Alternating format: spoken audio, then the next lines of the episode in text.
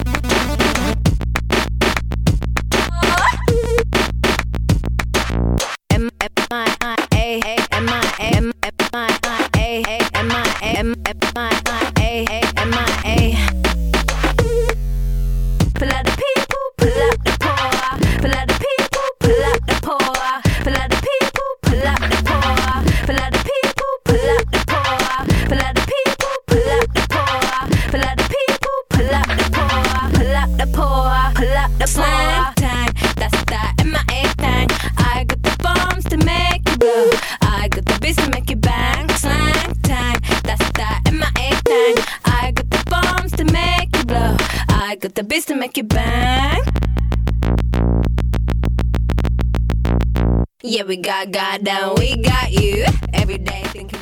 Los últimos días, PS Life ha servido, por ejemplo, para dar la bienvenida a los nuevos discos de Heinz o de mujeres en sus respectivas listening parties, pero hoy sirve para una despedida eh, bastante especial. El pasado 4 de mayo, Rod Deluxe, revista musical eh, pues de referencia para varias generaciones, anunciaba su número de despedida, el 394. Tras más de 35 años de trayectoria, pues nos dejaba un poco huérfanos al mundo de la música en particular y al de la cultura en general. Para repasar la historia de la revista, o al menos para intentarlo, porque al final es una cosa bastante inabarcable.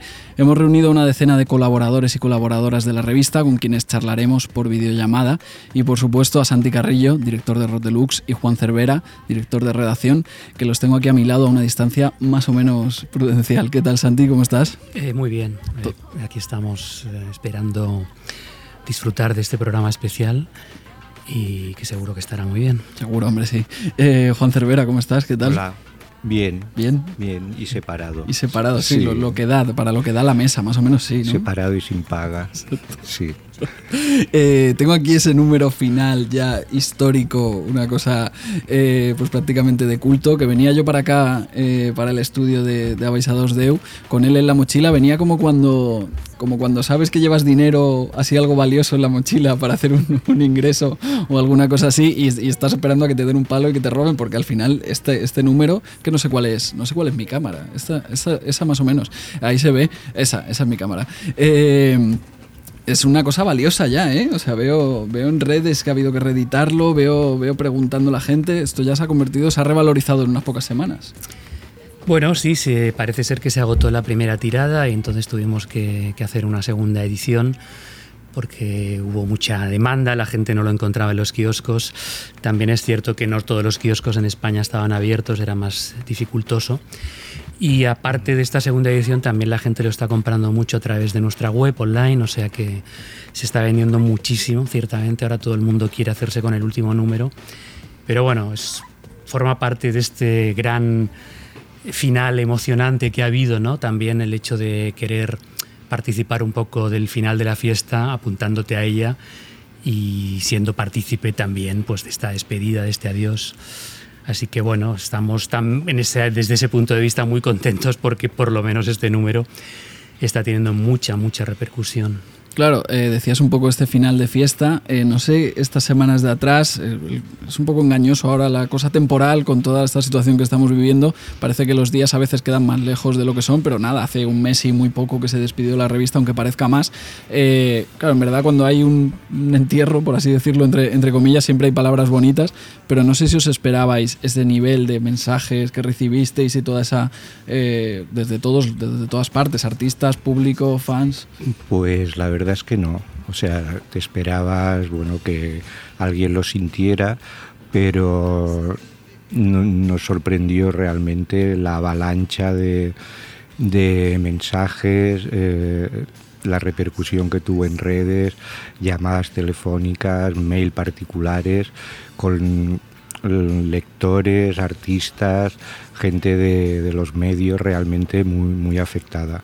A mí me sorprendió y la verdad es que sobre todo la primera semana era como bastante difícil emocionalmente el poder, el poder sobrellevar eh, toda e, esta carga de, elogios que te venía como, como una avalancha inesperada y aparte que ya estabas un poco tocado por la decisión del cierre.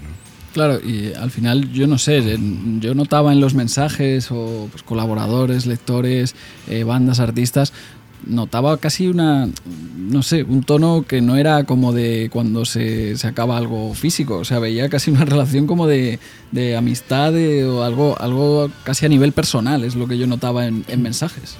Bueno, hemos tenido suerte de que muchos de los colaboradores de Rock Deluxe se han identificado mucho con la línea de la revista, ¿no? De hecho, su trabajo ha favorecido que esa línea se asentase y se definiese cada vez mejor con el paso del tiempo. ¿no? Rock Deluxe al principio era una manera y, acabó siendo de otra. Progresivamente se fueron puliendo muchos detalles discutibles, si tú quieres, al principio. Se fue afianzando una línea editorial muy clara, a veces rígida, pero muy coherente, por lo menos desde el punto de vista de los que hacíamos la revista. Eso hizo que muchos lectores que luego fueron eh, también colaboradores de la revista. Muchos de ellos empezaron siendo lectores, ¿no? se enamoraron de Rock Deluxe y dieron el paso a poder colaborar y eso pues ha hecho también que fuese más fácil entre todos pues eh, aguantar un proyecto que 35 años o 35 años y medio pues eh, un proyecto difícil de definir, un proyecto ajeno a, muchos otros medios de comunicación, incluso de la propia música, ¿no? En un país como España, donde ya sabemos que no es muy favorable, ¿no? El hecho del hecho cultural en sí, ¿no? O hablar de la música de la manera en la que nosotros hablábamos. En fin, ha sido en cierta manera un poco milagroso poder aguantar tanto tiempo y sin duda uno de los factores ha sido también esta buena sintonía que ha habido con los colaboradores para entre todos juntos pues hacerlo más grande, ¿no? Hoy van a pasar por aquí pues casi sí, una decena de, colaboradores y, colaboradoras. Yo al final es verdad que estoy aquí medio, medio conduciendo esto, pero bueno, también me, me incluyo eh, dentro de, de, los colaboradores y de esa, de esa historia de Rod Deluxe y, además muy contento y, muy orgulloso. Creo que aquí los tres somos fans de, de Mía, de Maya, que es quien, quien, escuchábamos al principio. Imagino que también estaréis pensando que, que, hay, muchos, hay artistas mucho más representativos en la historia de la revista, a lo mejor para que suenen nada más arrancar este especial y en realidad es verdad. Pero bueno, digamos que uno de mis primeros recuerdos eh, relacionados con la revista pues está relacionado con, con, Maya y eso va a ser un poco el hilo conductor del programa porque es verdad que, los, invitados que vayan, que vayan entrando, los colaboradores que vayan pasando eh, por aquí, pues al final nos van a dar un poco de, perspectiva más personal que creo que puede ayudar eh, desde el punto de vista de lo concreto a más a lo, a lo general. vamos a terminar viendo un poco la dimensión de la, de la revista. Eh, vosotros, si, podéis, eh, aunque es verdad que claro, sois parte muy, muy, muy, muy de dentro y muy, y muy propia de la revista, eh, ¿con qué perspectiva veis estos 35 años, 35 años y pico? Que, es, una pregunta difícil, pero o sea, ¿os, da tiempo a, ¿os ha dado tiempo a cuantificar esto de alguna medida? Bueno, Mía era uno de los artistas, además ganó como mejor disco del año, fue la primera entrevista que se hizo con Mía en España, la hicimos nosotros, que además fue portada. Es decir, que sí que fue un artista representativo, por lo menos de, digamos, de la parte del siglo XXI. ¿no?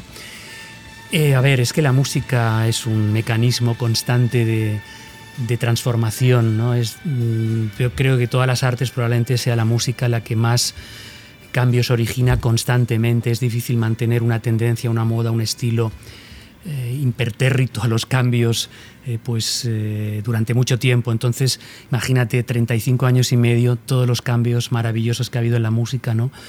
Cómo hemos intentado estar ahí para explicarlos, para, primero para disfrutarlos nosotros, porque somos amantes de la música, y después para intentar explicarlo a la gente que compraba la revista. ¿no? Entonces ha sido una aventura fascinante desde mediados de los 80, ¿no? con el pop comercial de los 80, el, principio del hip hop, también el principio del, house, de la música electrónica que luego vino, las músicas étnicas, eh, el boom también a mediados de los 80, ¿no? a la vez que el rock alternativo empezaba a gestionarse hacia todos los públicos, el boom del indie. en fin, ha sido una barbaridad de cosas, ¿no? Hasta llegar a estos últimos estertores, ¿no? Cuando ya el hip hop se ha convertido probablemente en el vehículo eh, más eh, relevante de la música pop contemporánea, ¿no? Es esas mezclas con el R&B, músicas latinas, electrónica, en fin, mil cosas. Bueno, hemos estado ahí como notarios y nos ha encantado hacerlo, así que no podemos destacar una única cosa. Sí, de hecho, eh, en estas últimas semanas desde que se anunció el cierre también estamos recibiendo muchos pedidos de lectores y de seguidores que quieren completar la colección o eh, que quieren volver a comprar números que, han perdido en algún momento. Y realmente es, sorprendente eh, constatar esto que, comentaba Santi, ¿no? O sea, simplemente mirando las portadas de los 394 números de, de Rod Deluxe y leyendo por encima eh, los contenidos de la revista, te das cuenta de que es como un acta general de lo que ha ocurrido en la música pop en, durante más de tres décadas y, que está reflejado ahí, ¿no? Hay cosas que igual las ves ahora y piensas, bueno, esto ahora mismo no tiene valor, pero en el contexto de su momento sí que tenía un valor muy determinado para la evolución del pop en, ese momento en concreto. Y bueno, las, portadas de la revista y los contenidos, por ejemplo, se pueden consultar eh, todavía en, la página web de, de Rod Deluxe y cualquier interesado puede comprobar esto que estoy comentando. Claro, esta mirada tan, tan global eh, se, va, se ha ido desarrollando eh, mientras ese, dentro del nombre, de vuestro propio nombre de la revista, aparecía la, pues, la, coletilla o, esa primera parte del nombre de rock, eh, cosa que luego muchos os han ido recordando progresivamente a lo largo de los años. esto ya igual no debería llamarse Rock Deluxe y tal, pero claro, yo creo que, quien eche un ojo, rápido a, a la historia de la revista verá que sí, que el nombre ese, pero que, el, contenido era bastante más que rock. Bueno, Rock Deluxe eh, de origen es un nombre bastante desafortunado, yo creo, lo que pasa que luego... Es una herencia maldita. es que hay herencias un poco traicioneras. sí. además porque al principio todo el mundo lo escribe mal, Rock Deluxe, acabado en E. Eso es verdad, ¿eh? Que es como debería ser, pero se puso sin la E, solo acabado en X. Bien, bueno, Rock Deluxe es un nombre, pero el nombre ya es que finalmente es lo, que menos importaba porque era una amalgama de cosas que bajo esa bandera pues no nos importaba alejarnos del rock, volver a él según fuese conveniente o no, ¿no? Así que, además, a nosotros en origen lo que nos gustaba era el rock y por eso empezamos a hacer una revista o a escribir sobre rock, en donde empezásemos a escribir, yo en rock especial, antes de rock deluxe incluso, y lo que pasa es que el rock se transforma, ¿no? Es como una materia que se va transformando en mil otras cosas y entonces quedarte solo en el rock es lo que nunca nos gustó a nosotros. Bueno, es... Eh, para que se entienda, es como si tomas la palabra rock como sinónimo de, música pop.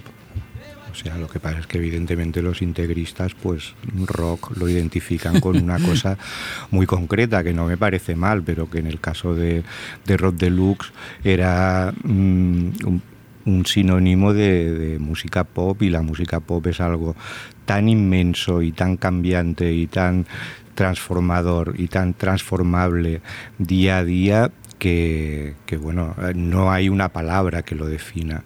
Esto de los nombres siempre hay muchísimas polémicas. De hecho, yo me reía últimamente con, con esto que se comentaba hace un par de días de, un manifiesto más o menos que se, se ha hecho en un medio eh, pidiendo que se deje de utilizar el término de música urbana porque es excluyente de del reggaetón, del dembo, de la música latina. ¿no? llámalo como quieras, es música pop. Sí, exacto. Yo, yo, mm. yo soy mucho de, meter cosas en el cajón del pop y que sin, final, seguramente. Eh, estamos aquí los tres, pero ya hemos dicho que van a ir entrando por, por videollamada eh, colaboradores y colaboradoras que han contribuido pues, con sus textos y con su, con su cariño eh, a la historia de la revista. Hemos, les hemos preguntado previamente algunas anécdotas, algunas historias relacionadas con Rotelux y de esas anécdotas les hemos terminado, a partir de esas anécdotas les hemos terminado asignando alguna canción que nos nos va a dar, pues nos va a dar pie un poco también a escuchar música, que al final eh, es una cosa que yo creo que aquí, por lo menos los, 10, 12 que nos reuniremos, eh, nos gusta. tenemos ya por ahí, ¿no? Venga, pues escuchamos una canción y ahora enseguida alguien nos explica qué significado para él en su historia con Rod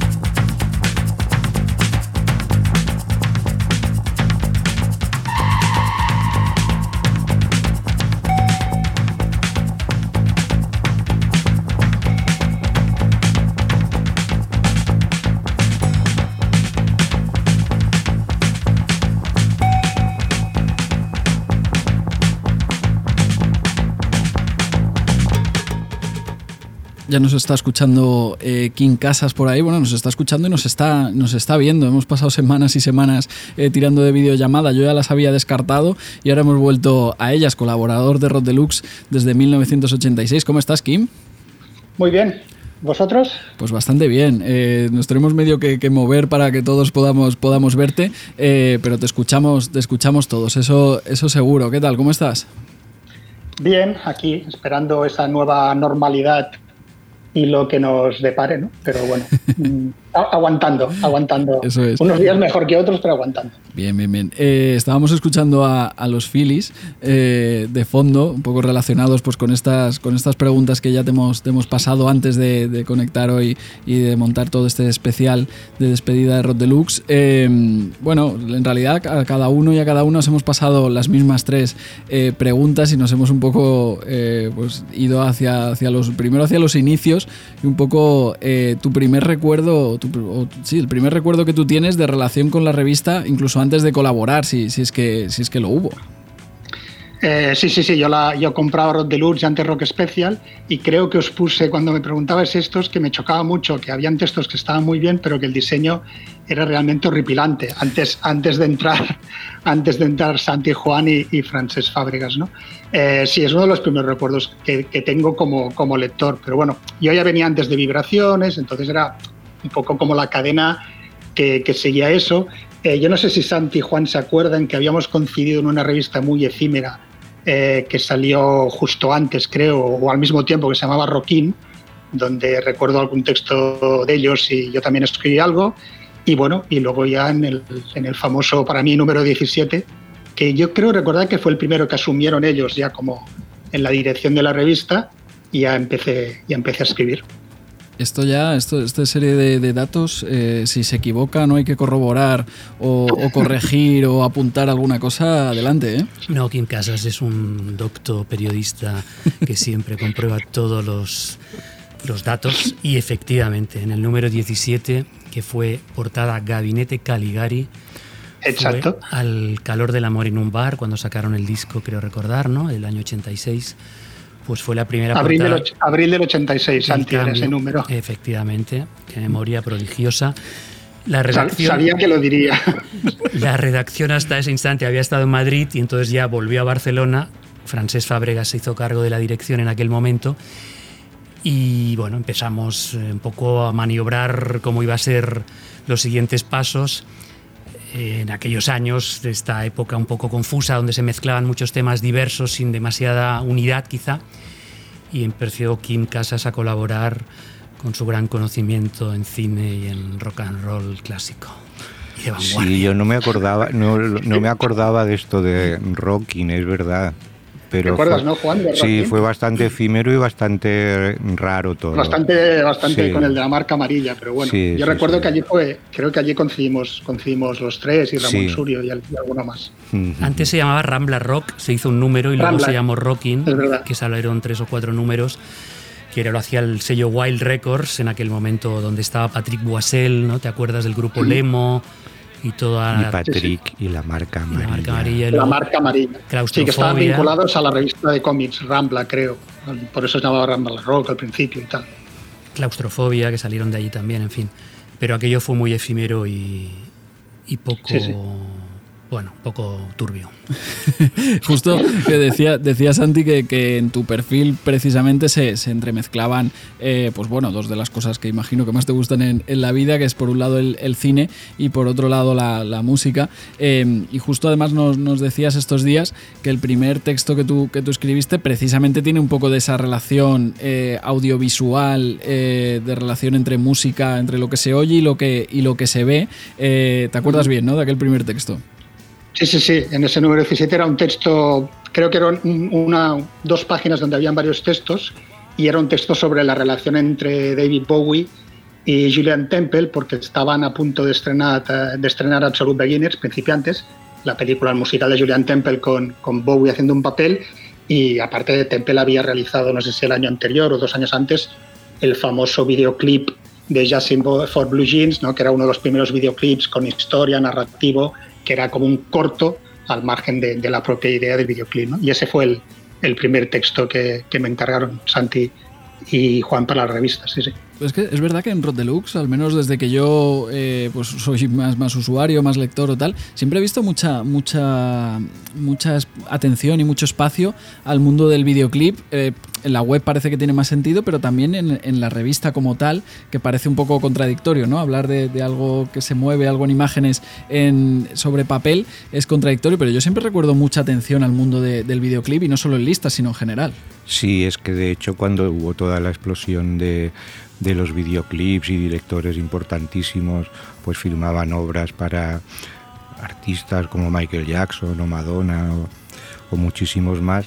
De hecho hubo una época incluso que, que parecía que gran parte de lo que eh, era el cine independiente más radical o más experimental se había refugiado en, la realización de, clips para artistas. Esto después decayó bastante, ahora parece que desde hace unos años que hay como otra revitalización del tema, pero eh, la edad de oro de, los grandes videoclips musicales eh, era, realmente era un, medio de expresión importante y en la revista siempre le intentamos dar cabida a, ellos. Eh, hemos empezado con los Phillies, King King, eh, precisamente porque nos decías que uno de esos textos de los que estás pues, más orgulloso, ¿no? Pasado el tiempo, ser fan de uno mismo está feo, pero bueno, si, si uno está contento con algún texto hay que decirlo y, hay que, y no hay que ser hipócrita. Y tú nos decías, sí, un artículo sobre los Phillies es uno que, al que yo le guardo especial cariño. Sí, sí, sí. Eso y una necrológica cuando murió, cuando murió Nico. Sí, porque aparte los Phillies es de mis grupos preferidos de, siempre, porque justo dos años después, eh, que es cuando hice ese artículo, los vi en directo en, Filadelfia. Eh, no sé, es un grupo que siempre, desde el primer disco, desde Crazy Rems, siempre me ha parecido uno de los mejores grupos, quizás también porque es ese grupo que aparece, desaparece, sabemos que existen, pero no tocan en directo. Entonces es como medio misterioso, medio maldito. Y bueno, la música, y aparte porque era un poco la prolongación, al menos para mí, lo que hacían Glenn Mercer y Dean Million con las guitarras, de la tradición de televisión, o Robert Quine con Lou Reed, etcétera, etcétera. Entonces es un grupo al que le tengo un especial cariño. A ellos, y por ejemplo, ya yo la tengo, que son los dos de, del área de, New Jersey, aunque yo siempre he tenido una cierta querencia por, por las, los sonidos de, de Nueva York y ese, ese artículo, recuerdo que estaba muy vinculado a ese viaje a Estados Unidos y a, ese concierto y a la gente con la que vi ese concierto y realmente pues me apeteció muchísimo hacerlo y cuando supongo que a veces cuando te apetece mucho escribir sobre alguien que además te gusta mucho, pues intentas bordarlo más y, recuerdo que es un artículo que me quedó bien. Luego, años, bastantes años después, con Ricardo Aldorondo volvimos sobre los Phillies, en este caso a medias, hicimos una revisión de, los Phillies. Pero sí, al ser un grupo, uno de mis grupos preferidos, pues eh, reconozco que el texto me quedó, al menos para mí, a mi gusto, me quedó bien. Venga, perfecto. ¿Te quedas por aquí charlando, King, que van a ir sumándose compañeros y compañeras? me quedo durante toda la misión. Venga, perfecto. Eh, pues ponemos un poco más de música y luego, y quien entre que nos explique eh, qué relación tiene con él o con ella y qué relación tiene con Rotelux.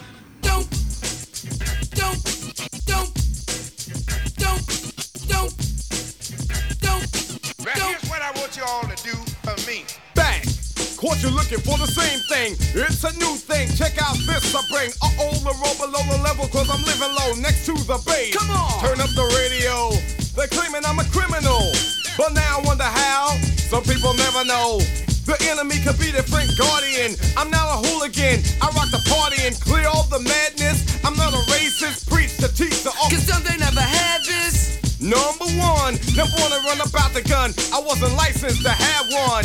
The minute they see me, fear me. I'm the epitome, a public enemy. Used, abused without clues. I refuse to blow a fuse. They even had it on the news. Don't believe the hype. Don't, don't, don't believe the hype. Don't, don't, don't, don't believe the hype. Yes was the start of my last jam. So here it is again, another death jam. But since I gave you all a little something that I knew you lacked, they still consider me a new jack. All the critics you can hang on my hold the rope, but they hope to the Pope and pray it ain't dope. The follower of Farrakhan, don't tell me that you understand until you hear the man. The book up the new school rap game. Writers treat me like Coltrane, insane. Yes to them, but to me, I'm a different kind. We're brothers of the same mind, unblind, caught in the middle and not surrendering. I don't rhyme for the sake of riddling. Some claim that I'm a smuggler. Some say I never heard of ya. A rap burglar false media. We don't need it, do we? It's fake, that's what it be to you. Yo, Terminator X, step up on the stand and show these people what time it is,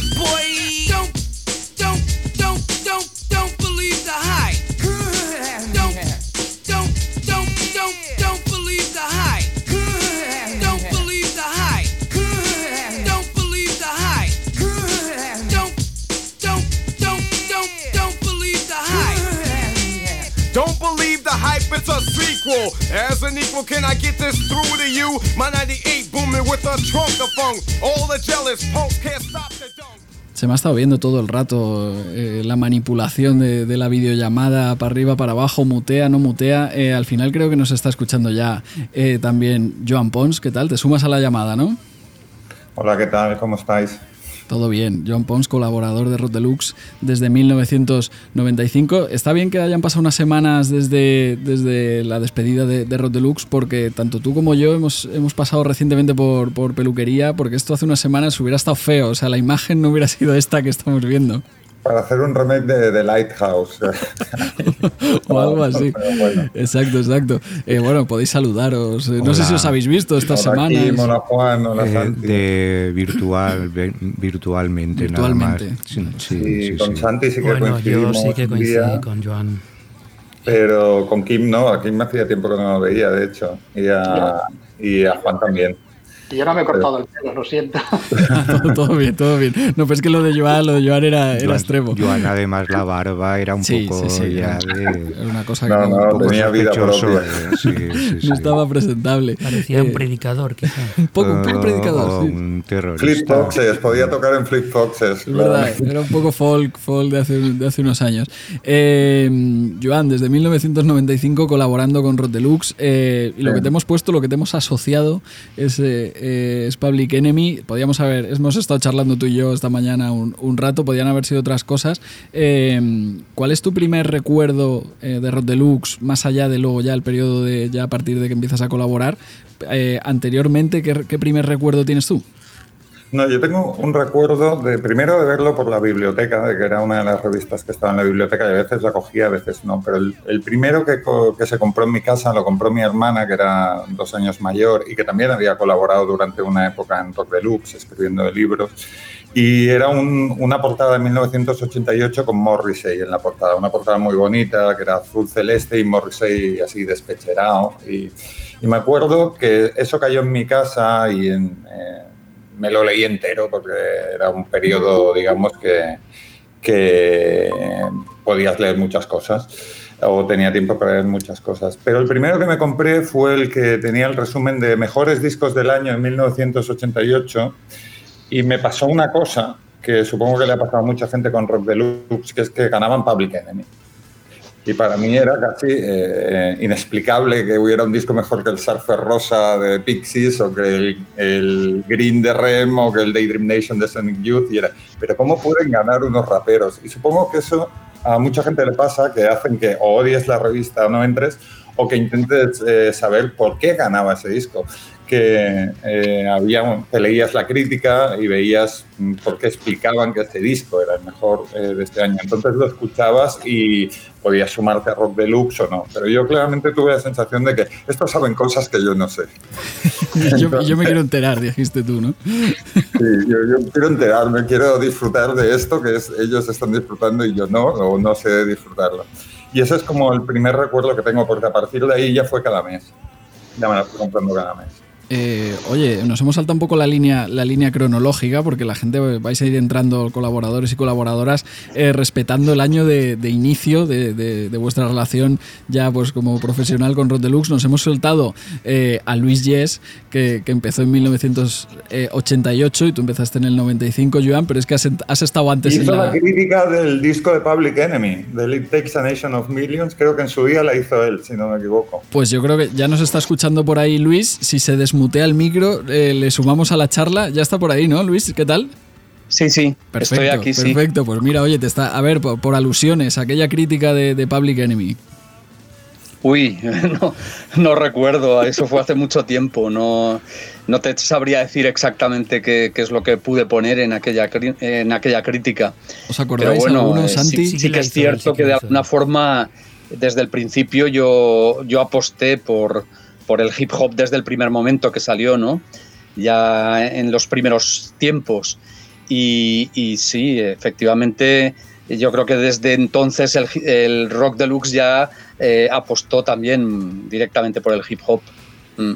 Em, y estas, estas decisiones en listas eh, que, bueno, obedecerían a criterios eh, pues artísticos o, de gustos personales, que al final es de lo que va una, una lista. vosotros, Santi y Juan, en caso de empate, digamos, de dos cosas a iguales, eh, optabais por, por lo que fueran a descolocar más, como por ejemplo le había descolocado a, Joan o, a otra gente y eso que no se terminaba de entender, ¿no? En caso de, igualdad, eh, ¿por dónde tirabais? Bueno, en caso de igualdad, eh, supongo que moneda al aire. decidía yo, no, Cervera? Mm, no lo sé. A veces decidías tú, pero a veces decidía yo. Y a veces eh, había dos ganadores que yo nunca he sido muy partidario de, esto. Ha habido eso, ha habido Ha habido varios. El año Torto y Sepultura, yo la verdad es que no, no estaba muy de acuerdo. Pero eso pasó más veces. Cancer Moon Family, mm. también pasó en cine con Secretos y Mentiras y y la de Rompiendo las olas, creo recordar, ¿no? El mismo año.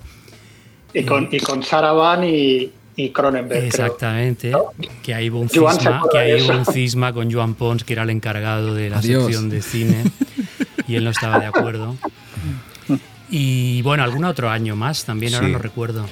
Eh, pero bueno, esto del hip hop, déjame decir, porque la primera crítica de hip hop de Public Enemy la hizo Ramón Surio, que era el primer álbum, y Luis Yes hizo la del segundo.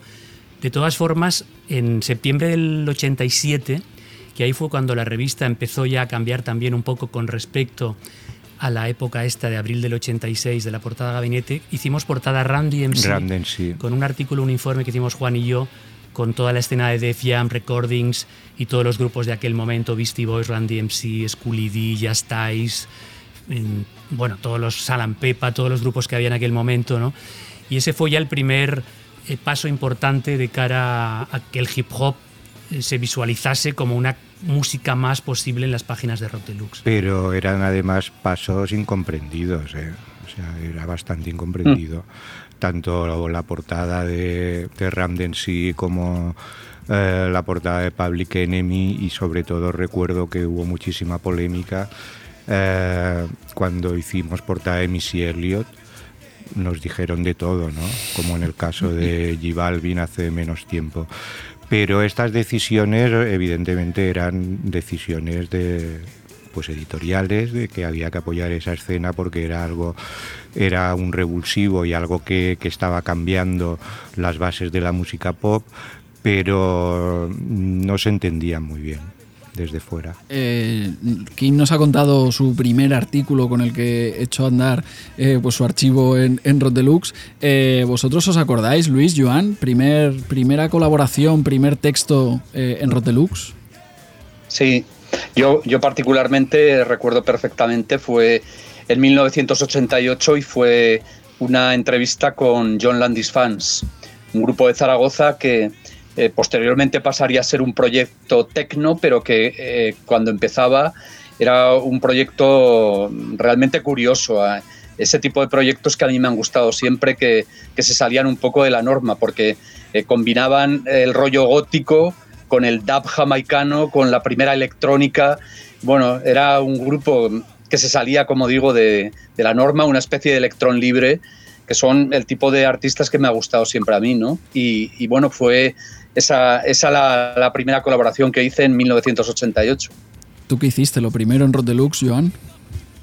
Yo, más que un texto, lo primero que hice fue ser jurado de un concurso de maquetas, que se hacía un concurso de maquetas, eh, no me acuerdo con, con, qué discográfica implicada, que igual era RCA, pero igual me estoy equivocando. Y participé de jurado en un concurso de maquetas que era, ostras, esto ya lo primero pero sí que eh, me gusta siempre recordar por lo significativo que es, que cuando, sobre todo cuando dicen que es una revista muy indie, que es que a mí Juan y Santi me ficharon en un concierto de los Bam Bam y me cargaron la crítica de, de, ese concierto. Luego ya me llamaron para el concurso de maquetas. Pero era como, ostras, qué bien, una revista donde puedo escribir de los Bam Bam, que también me gustaba. Entonces, mm, lo del indie y todo esto siempre me ha parecido que era, pues no sé en qué revista estás pensando, pero no es la mía, vaya. yo, yo, yo, he sabido de los Bam esta mañana cuando hemos charlado tú y yo, Joan, y, y me has descubierto. ¿Te ha gustado o no? Me ha gustado bastante. Me, me ha, he, tirado ya con la mañana, ha, ha, ido como de otra forma ya a partir de, de que han empezado a sonar los Bam. Eh, Tenemos a más gente ya para dispuestos para sumar o dispuestas para sumarse a la conversación. Eh, va a ser así un poco freestyle, pero yo creo que nos terminaremos entendiendo. Si ponemos un poco de música, eh, quien entre nos explica qué significa esa canción para ella y por qué está y, por qué tiene relación con Rod Deluxe.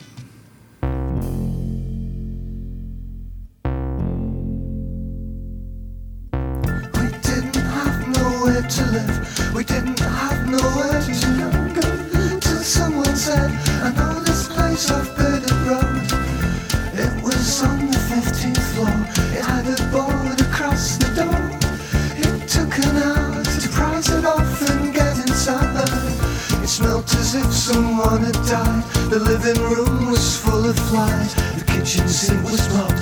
The bathroom sink not there at all. Ooh, it's a mess, alright. Yes, it's my.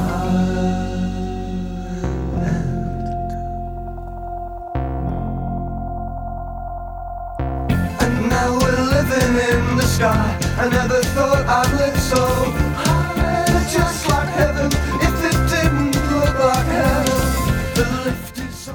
Se está llenando esto, no sé si estamos a mitad de aforo, ya me pierdo un poco con las fases, no sé si estamos respetando un poco la, la, desescalada, pero tenemos esto ya bastante, bastante lleno. Ya está por aquí Eulalia Iglesias, colaboradora de Rod Deluxe desde 1999. ¿Cómo estás?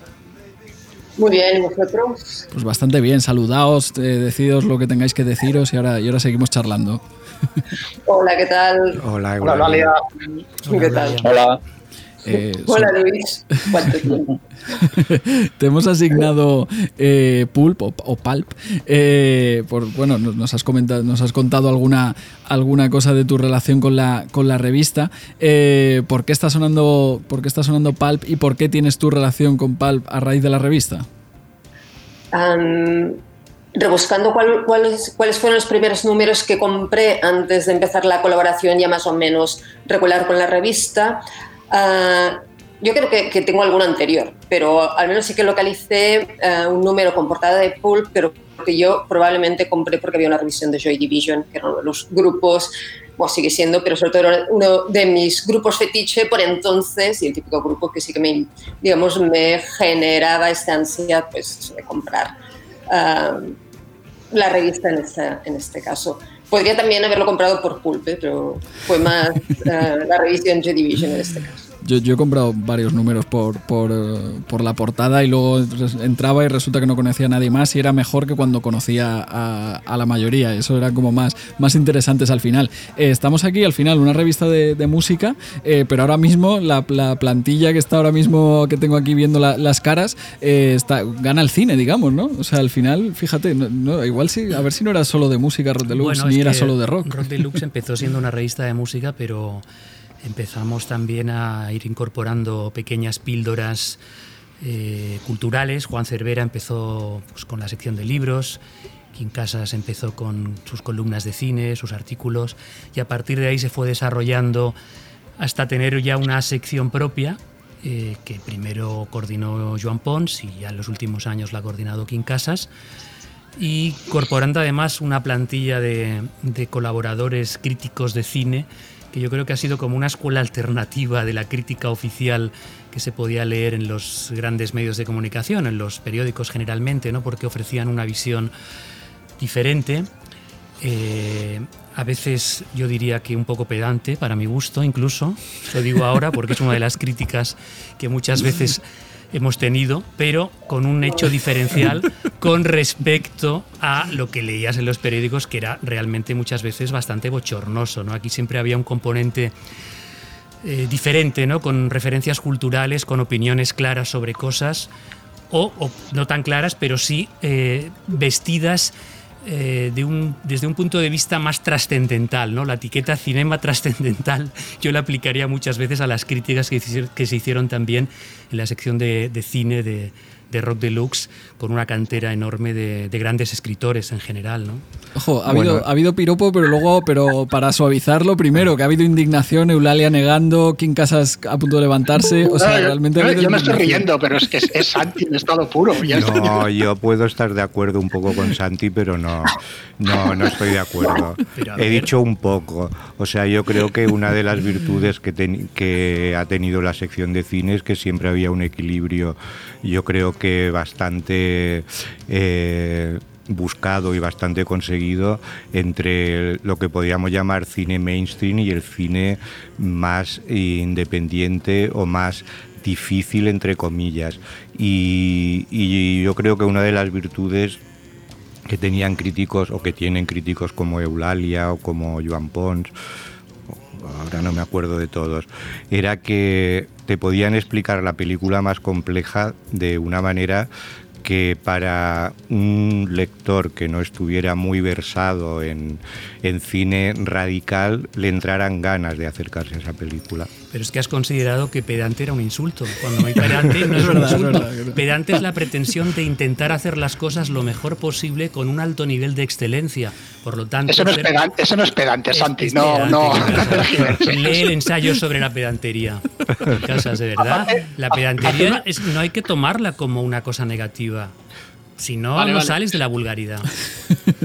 Eh, a ver, que hable Eulalia. Eulalia está, está pidiendo, pidiendo turno. Lo que claro es que en ese sentido sí que Rock Deluxe durante ah, un tiempo muy importante um, albergó críticas, lo dio a conocer toda una serie de directores, cineastas o películas que, porque quizá no alcanzaban las pantallas comerciales, lo hacían de una forma mucho más minoritaria, apenas tenían eco en los medios tradicionales, incluso en aquellos especializados también en cine, en revistas de cine.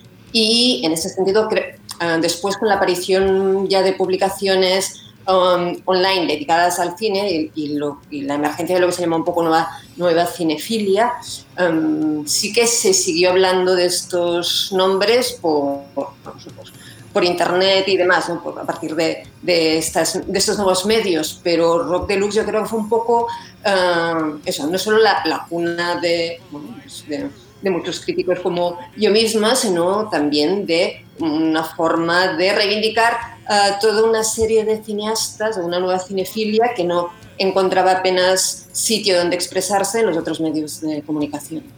Tengo aquí la chuleta. Dale, dale, Joan, dale. Un momento. No, yo, yo, lo que creo, más allá de la sección de cine en sí, una cosa que tenía muy buena Rock Deluxe, o que al, menos a mí me atraía cuando la empezaba a leer y, y, luego cuando escribía, es que siendo una revista de música, cruzaba referencias con otras disciplinas y lo hacía con el mismo respeto, pasión y rigor porque si lo comparabas eh, con las otras revistas especializadas de no en música, cómo trataban la música era terrible. O sea, unas revistas de cine en España ignoraban totalmente cualquier otra manifestación que no fuera el cine o revistas de cómic no hablaban de música, lo que queráis. Y entonces en Rock Deluxe yo creo que se integraban como diferentes disciplinas de una manera muy natural ya en las críticas de discos. la necrológica que decía el otro hace un momento Kim de, de, Nico fue donde yo descubrí quién era Philip Carrell, no lo descubrí en una revista de cine. Entonces esta manera de, de cruzar eh, artes, por decirlo así, era muy enriquecedora, igual que cuando te escuchabas un disco de Patti Smith y decías, anda, ¿quién debe ser? Eh, este Arthur Rimbaud, pues lo mismo me pasaba a mí con la revista. O sea, aprendías de otras cosas, no solo de música. Tengo, tengo aquí la chuleta, Eulalia. Eh, pues nos has pasado tu primera, tu, bueno, el inicio de tu historia con, con Rod Deluxe, eh, que fue con una crónica en el Festival de, de Cannes de, en el 99. Eh, claro, es que yo que luego ya llegué unos algún año más tarde a la revista, vosotros habéis viajado, esto me, fascina, o sea, eh, estos viajes para ir a entrevistar a uno, al otro, eh, o, para cubrir festivales al extranjero, esto a mí que ya no me ha pillado. Eh, pero ¿qué estás diciendo si tú fuiste a entrevistar a J Balvin? Pero, no a Miami. Pero sí, y estuvo muy bien y luego, pero yo si me preguntáis os lo cuento, pero es que, pero las historias que habéis contado cuando os hemos preguntado es que me, encantan todas y son como de, de una cosa de aventuras, aunque era trabajo, pero, pero y yo esto ya no lo, no lo hemos olido. Eh, ¿Cómo fue aquel festival de, de Cannes del 99, Eulalia?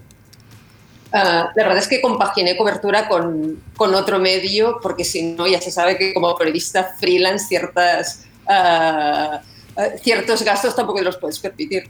Y, pero es verdad que, por ejemplo, las crónicas en Rock de Luz, aunque no gozaran de, una, de un gran espacio, no podías hacer crónicas muy largas, sí que puse precisamente la obligación de sintetizar de forma muy clara las ideas básicas que querías uh, dar, por ejemplo, de un festival de cine que pues, engloba muchas películas, uh, permitía, bueno, era todo un ejercicio muy interesante eso, ¿eh? de, de, síntesis analítica, ¿no? Y intentar a veces con esa contundencia uh, que se asocia ¿no? a, la revista, pues dar como especie, esta especie de diagnóstico final, por ejemplo, lo podía ser un festival como el de Cannes. Uh, como era mi primer Cannes, tengo un gran recuerdo tanto del festival como del Palmarés, que fue muy polémico y fue muy divertido realmente escribir esa crónica.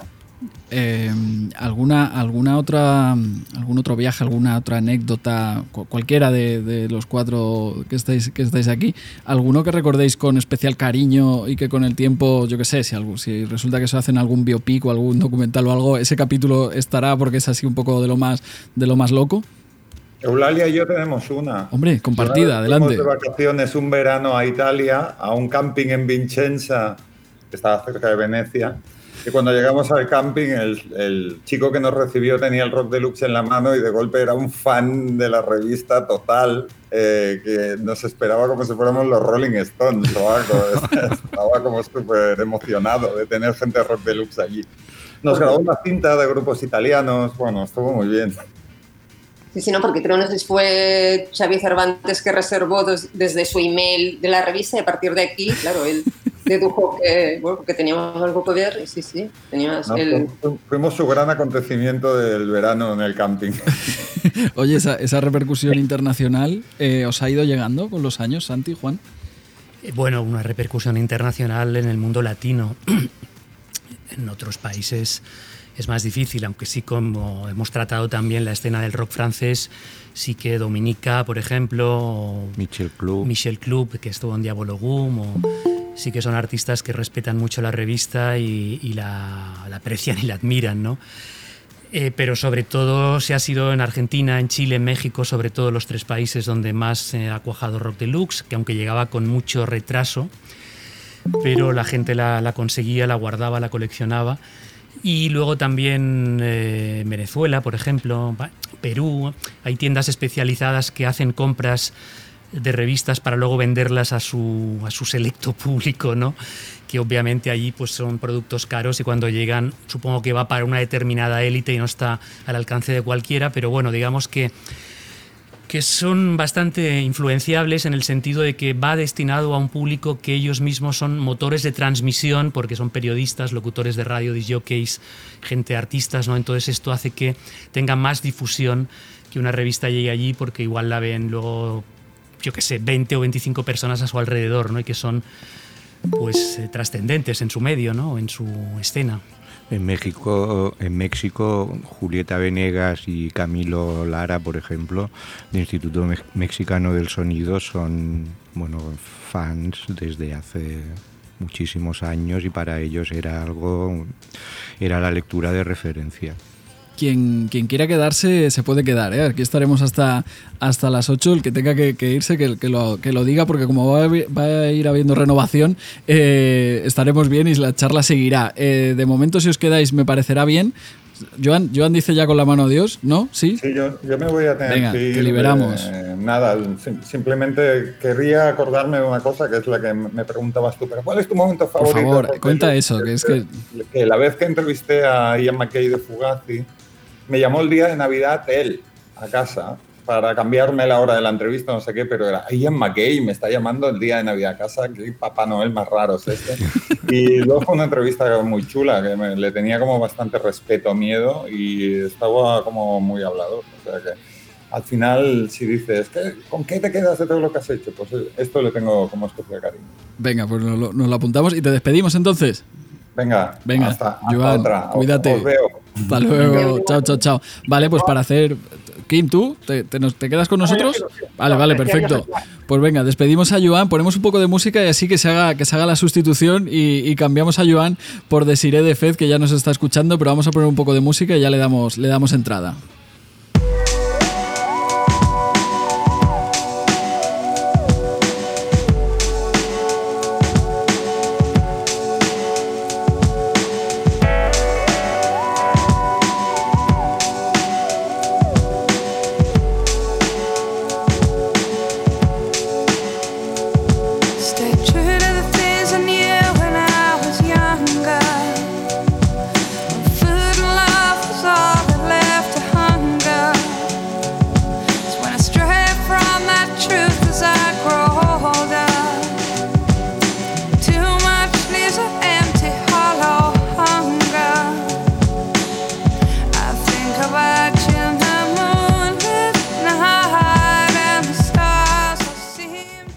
Desiree de Fez, colaboradora de Rod Deluxe, nos has dicho desde 2001-2002. ¿Ha visto ahí un poco de, duda? Eh, eh, no, tengo claro qué año fue exactamente, pero uno de esos dos seguro. Vale, vale. Bueno, lo tenemos más o menos acotado y seguimos respetando un poco la línea cronológica. ¿Qué tal? ¿Cómo estás?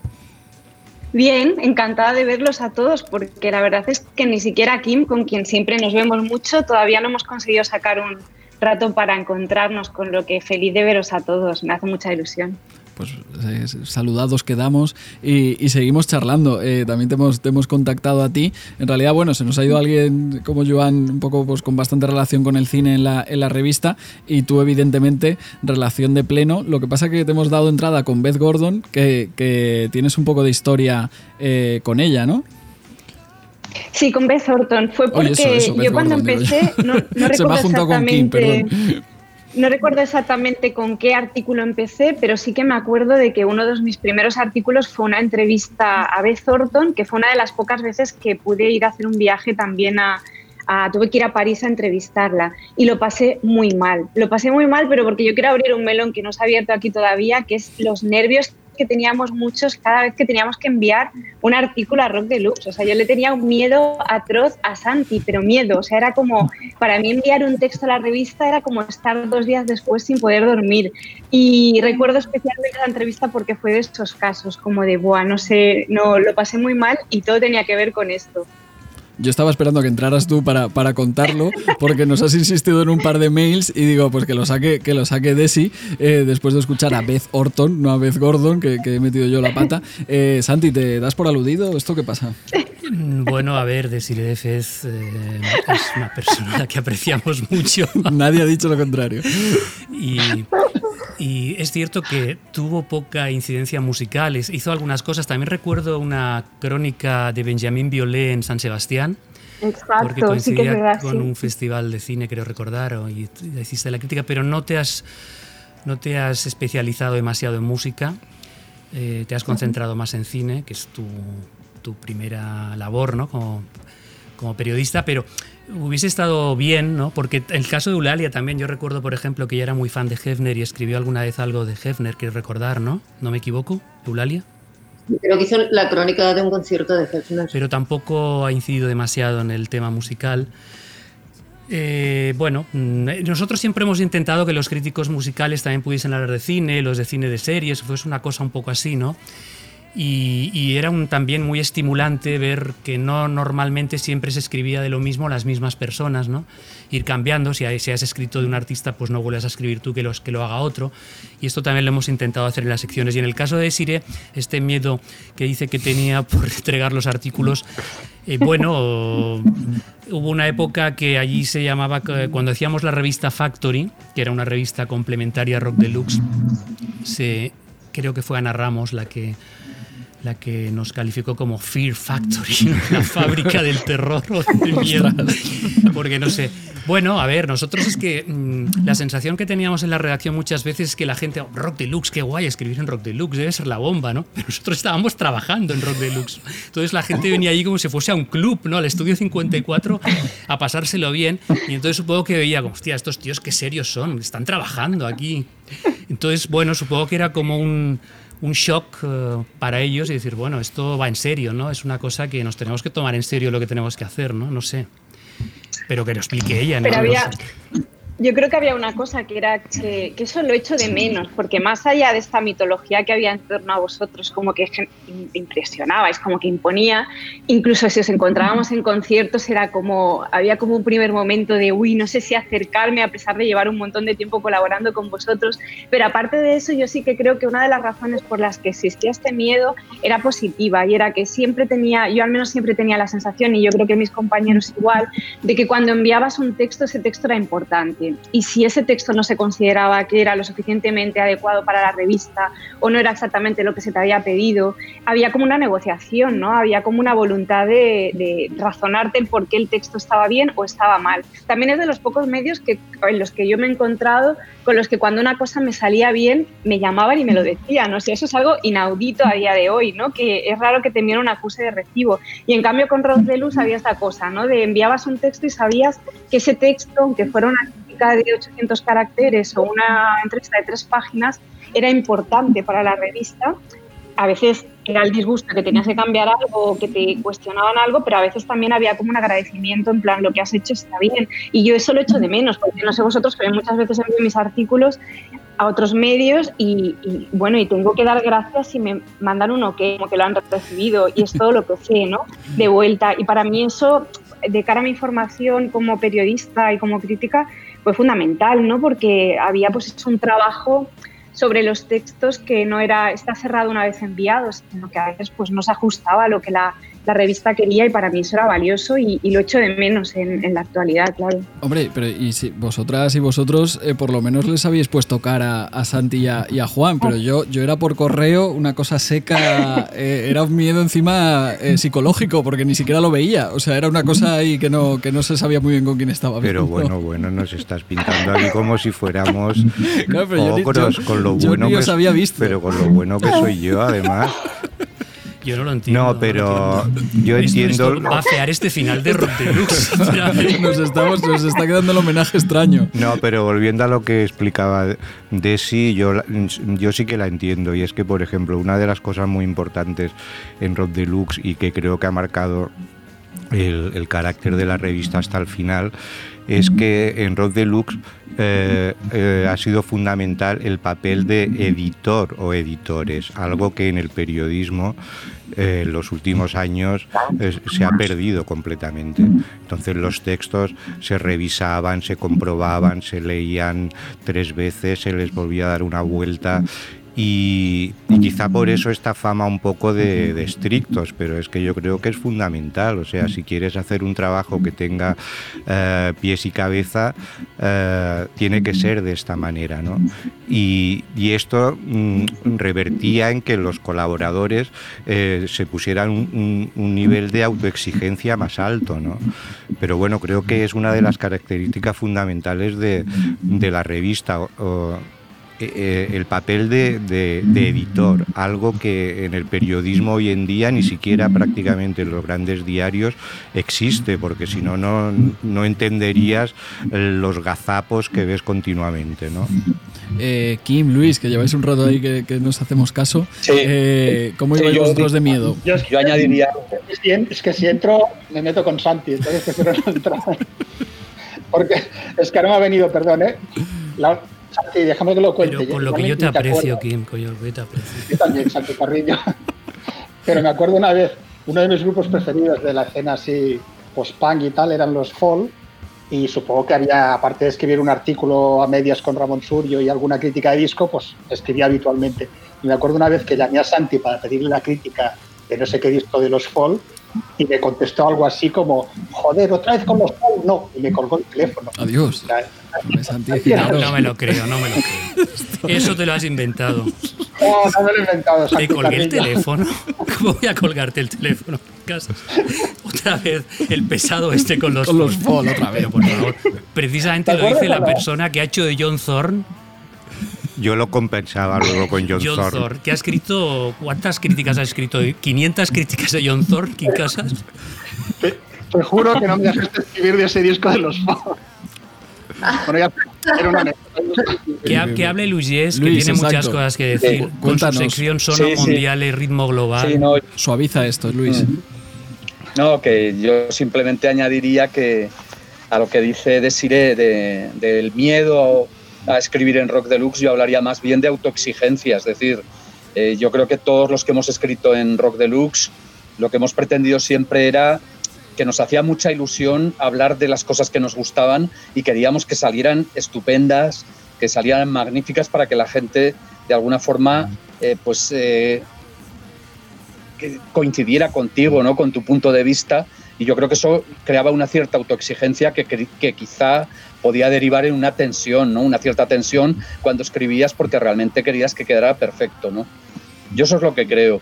Y luego ya un poco hablando ya del abuelo cebolleta, ¿no? de, de tanta gente, de tantos años que llevamos escribiendo, tanto Kim como yo, por ejemplo, eh, pues yo me acuerdo, bueno, Kim eh, porque está en Barcelona, ¿no? Pero yo estaba en Huesca y estoy en Huesca y, he de decir que mis primeras eh, crónicas y mis primeros artículos para Rock Deluxe los mandaba por correo, pero por correo postal, no por correo electrónico. Y, luego más tarde era por fax, o sea, eh, con, con, aquellos cuadros que hacía yo de estilos que tenía que ir pasando eh, por fax varias páginas hasta que llegaban todo el cuadro completo, ¿no? Bueno, era realmente una odisea eh, que ahora cuando lo dices la gente dice, pero ¿cómo es posible, no? Pero efectivamente era una cosa así, ¿no? Pero vamos, yo creo que sí, que todos los que hemos escrito en Rock Deluxe eh, pienso que no hemos escrito por escribir, sino que lo que queríamos era que, quedara perfecto el artículo y que, la gente eh, entrara un poco en el, en el mundo que querías describir tú, eh, pues de una forma lo más culta, lo más pedante, no voy a decir que dice, que dice Santi, pero sí de una forma rigurosa, culta y apasionada también, ¿no? Oye, te preguntaba Santi por, por ritmo global, o dime, dime, Desi.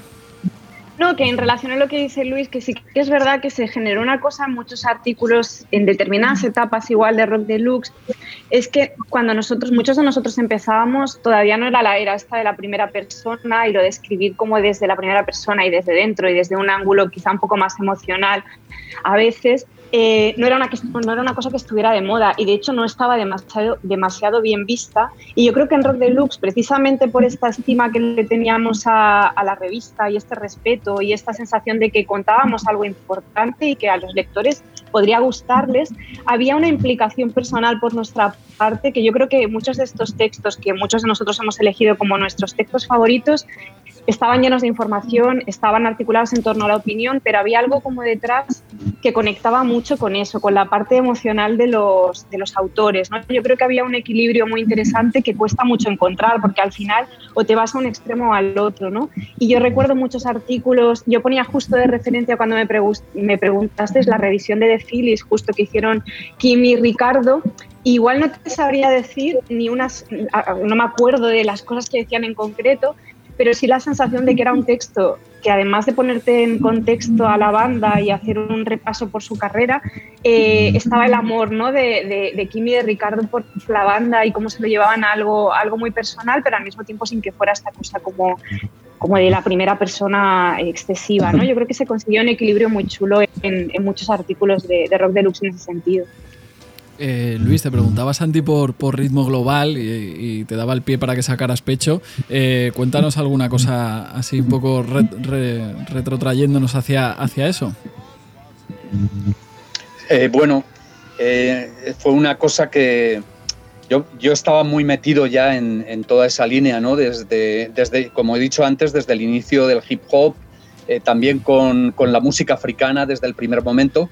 Y de hecho, yo he de decir que que empecé a, colaborar con Rock Deluxe mm, gracias precisamente a mi pasión por la música africana.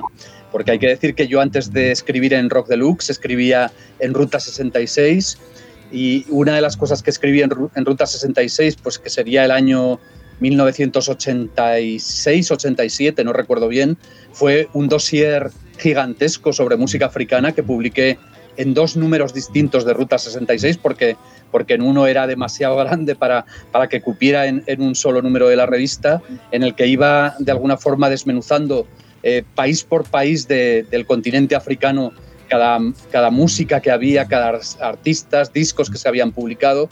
Y a partir de ahí fue cuando Santi me llamó pues, para decirme que había leído aquellos dosieres de Ruta 66 y que le apetecía mucho que escribiera en la revista. ¿no? A partir de ahí fue cuando empecé a colaborar con Rock Deluxe y quiero decir que ese amor que he tenido siempre, en general, por la música con ritmo, ¿no? Me da igual que sea el hip hop, el funk, la música africana, la electrónica, el techno, toda la música que, que, tiene el ritmo como base ha sido una de mis pasiones siempre y de ahí nació precisamente Ritmo Global.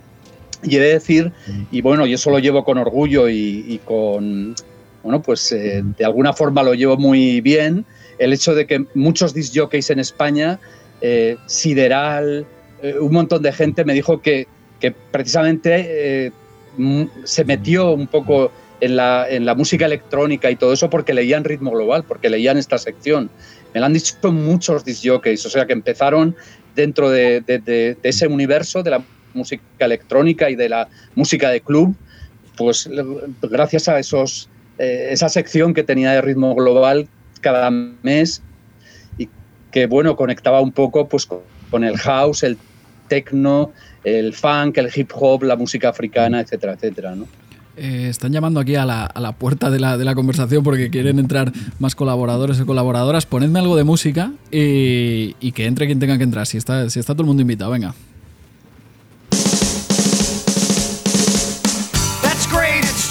With an earthquake, birds and snakes, an airplane.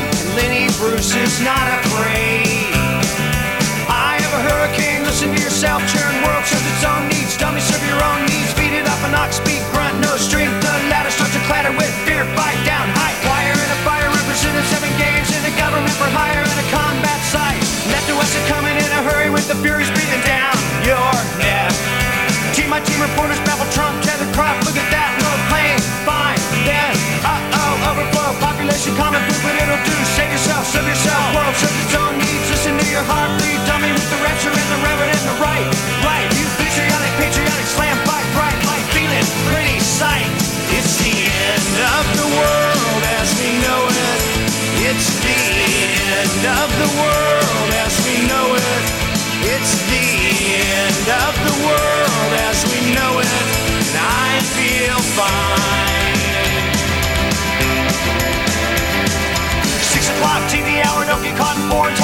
Burn, return, listen to yourself churn. Locking in, uniform and book burning, blood letting every motive escalate. Automotive incinerate, light a candle, light a motor, step down, step down. Heel crush, crush, oh, this means no fear, cavalier.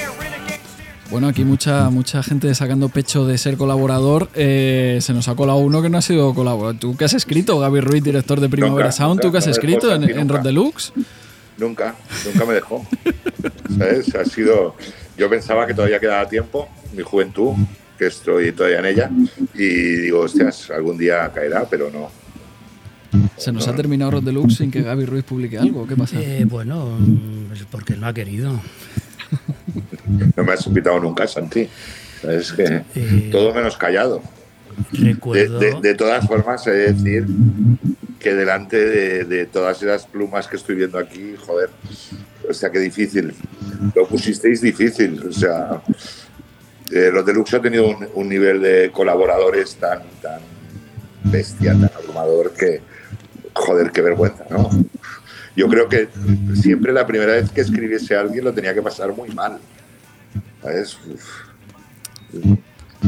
Bueno, era la táctica, era la Es complicado, no sé, ¿eh? no lo sé. Pero a mí me hubiese sido muy complicado, me parece. Eh, la táctica era un poco esa, ¿no, Juan? Al final. Eh, pero es verdad que, que, al final el nivel de exigencia y si se retroalimentaba y tú leías cosas que te, que te gustaban y querías estar a la altura, eh, pues digamos que esa rueda iba girando, girando, el nivel general se iba, se iba aumentando y al final quedaba un nivel, un nivel pues altísimo en la revista, claro.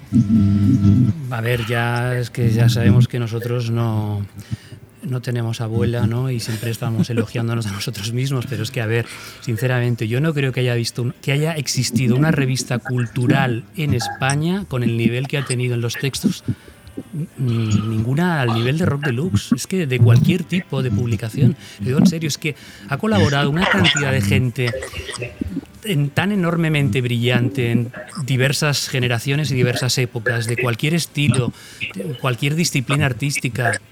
Es que vamos, es abrumador la cantidad de gente que ha pasado por Rock Deluxe. Eh, sí, no, y aparte, eh, ya siguiendo con el tema esto de los colaboradores, había eh, algo interesante, ¿no? Que por ejemplo, igual empezaba algún colaborador o colaboradora y, veías que a nivel de, redactar y tal, aún cojeaba un poco, pero veías que tenía ideas, ¿no? Entonces nosotros valorábamos más el las ideas y con el tiempo, o sea, iban aprendiendo a expresarlas de, una manera mejor que al principio, ¿no? Era un poco como una especie de, escuela extraoficial, ¿no? De hecho, se valoraba mucho más el, enfoque que se pudiera dar eh, que no el que a nivel gramatical fuera perfecto, aunque evidentemente también era muy importante, ¿no?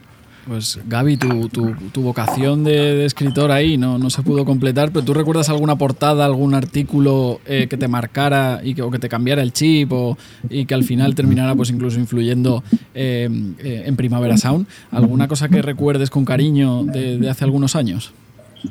Bueno, yo recuerdo tantas cosas, serían muchísimas de, tanta gente, de tantos discos, de, tantas movidas.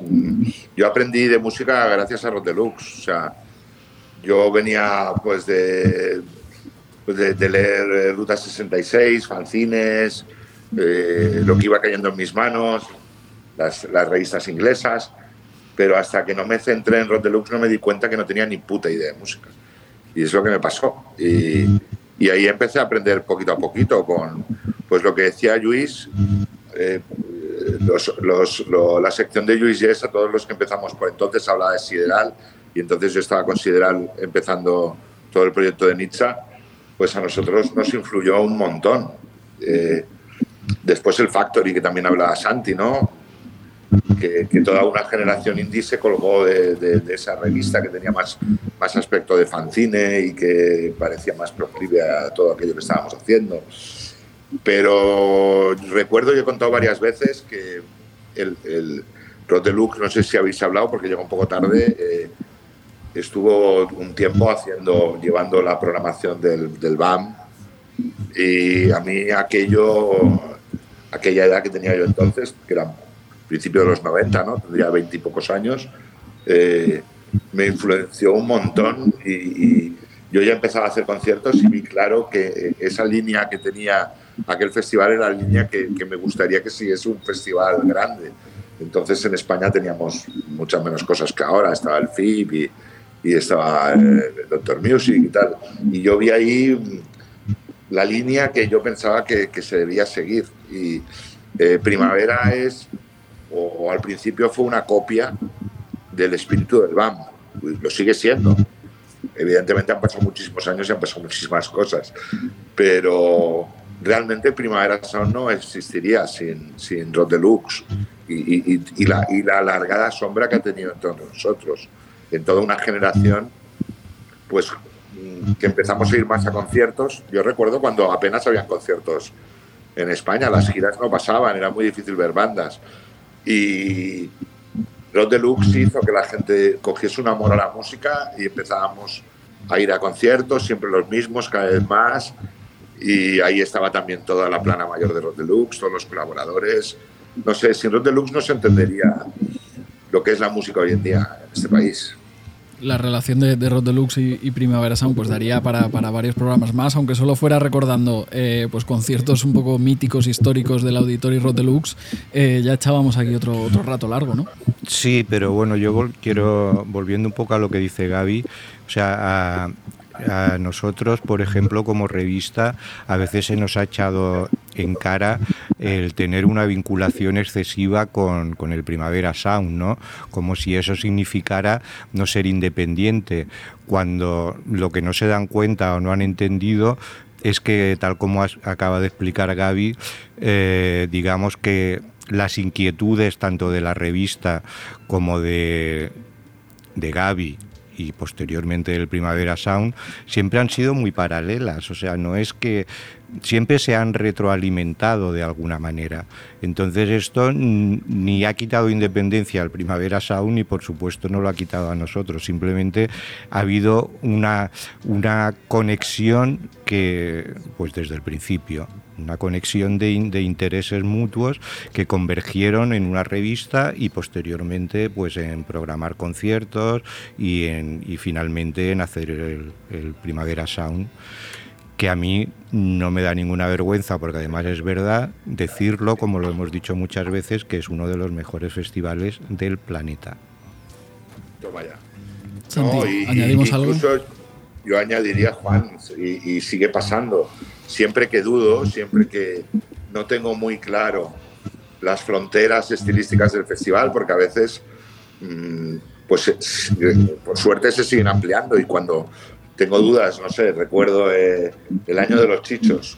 Eh, ¿Sabes? Eh, yo lo veo claro, pero siempre digo, espérate que voy a llamar a Juan o a Santi.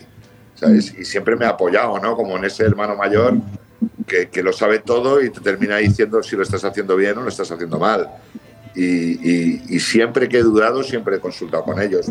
Nunca ha sido una relación de otro tipo, sino de, pues hostias, nos han iluminado el camino siempre. No, no, tengo ninguna vergüenza en decirlo, ¿sabes? Tantas veces. Pues incluso con, con el giro que dimos, o supuesto giro al reggaetón, cuando lo de Balvin, pues también consulté con, con Santi. Le dije, Santi, Santi, tengo un problema, me gusta el reggaetón. y, y, me dijo, pues claro, pues es que es normal. Entonces, esa relación siempre ha estado ahí, está y seguirá estando, eh, exista o no exista Rotelux. O sea, cuando tienes gente al lado que te puede ayudar, ¿por qué no vas a pedir ayuda? Es normal. Eh, vamos a seguir sumando a gente a la conversación. Eh, si os quedáis, yo encantado. Si alguno tiene que, irse, también lo, despedimos. Pero si os quedáis por aquí, eh, seguimos charlando. Pero ponemos un poco de música y, sumamos a la conversación a, más gente, a ver si escriben, si no escriben, si solo leen, si no leen o, o a ver qué hacen. ¿Os parece?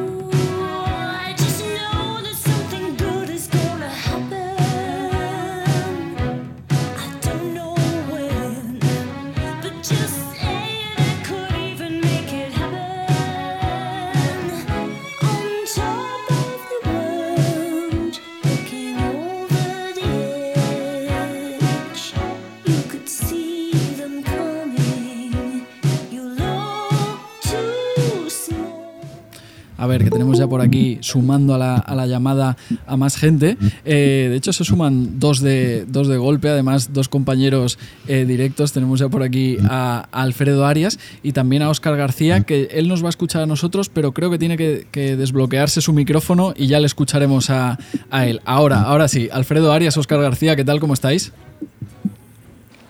Hola, bien, aquí estamos.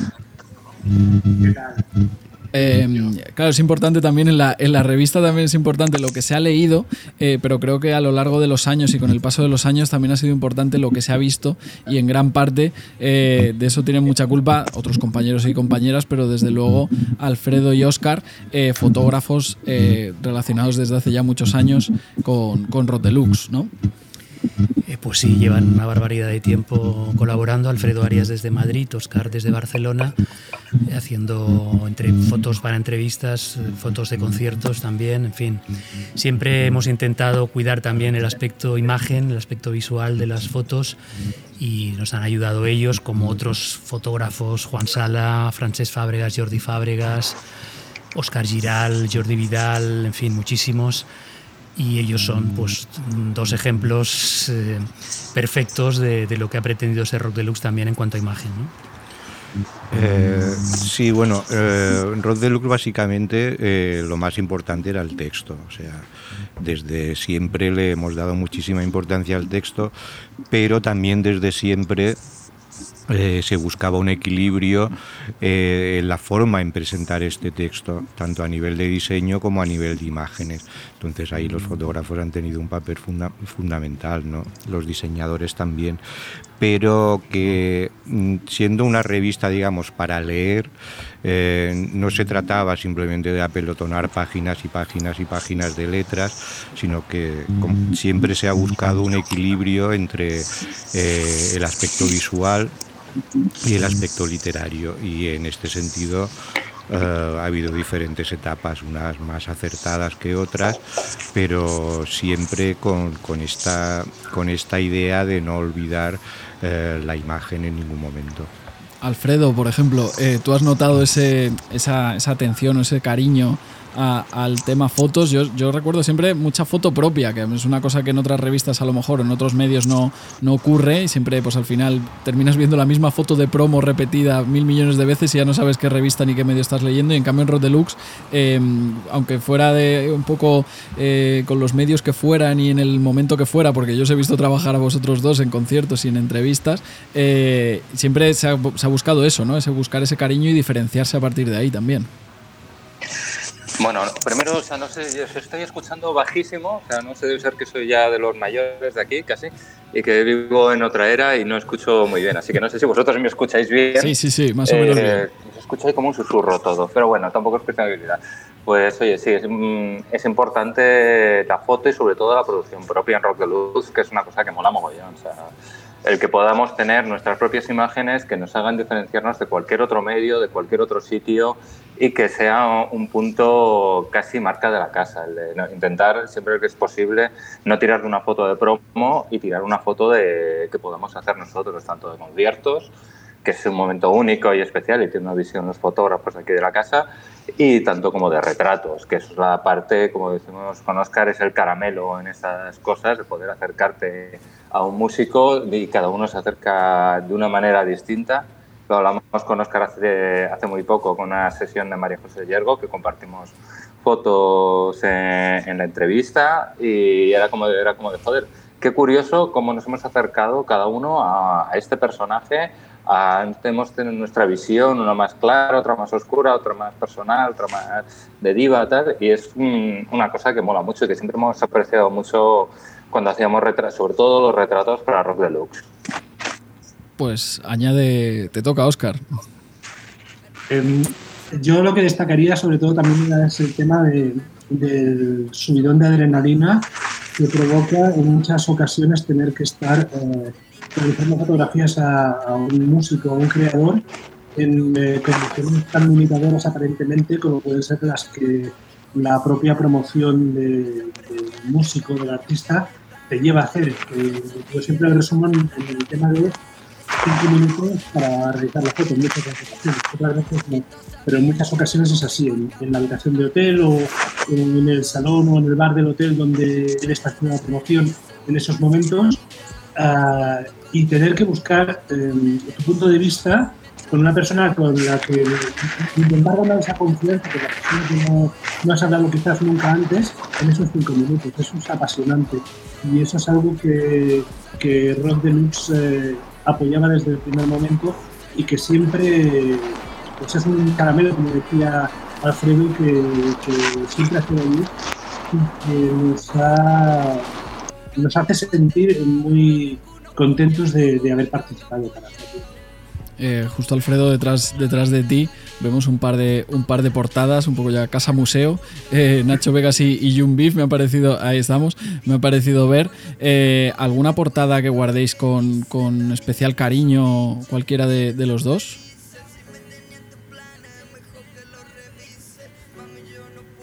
Alfredo, no, no te estamos escuchando, tienes que desmutear. Ahí estamos. No, todavía no. Pues Oscar, te toca. Ahora, ahora, sí, ahora sí. Alfredo, dale. Enchufar el micrófono es la leche.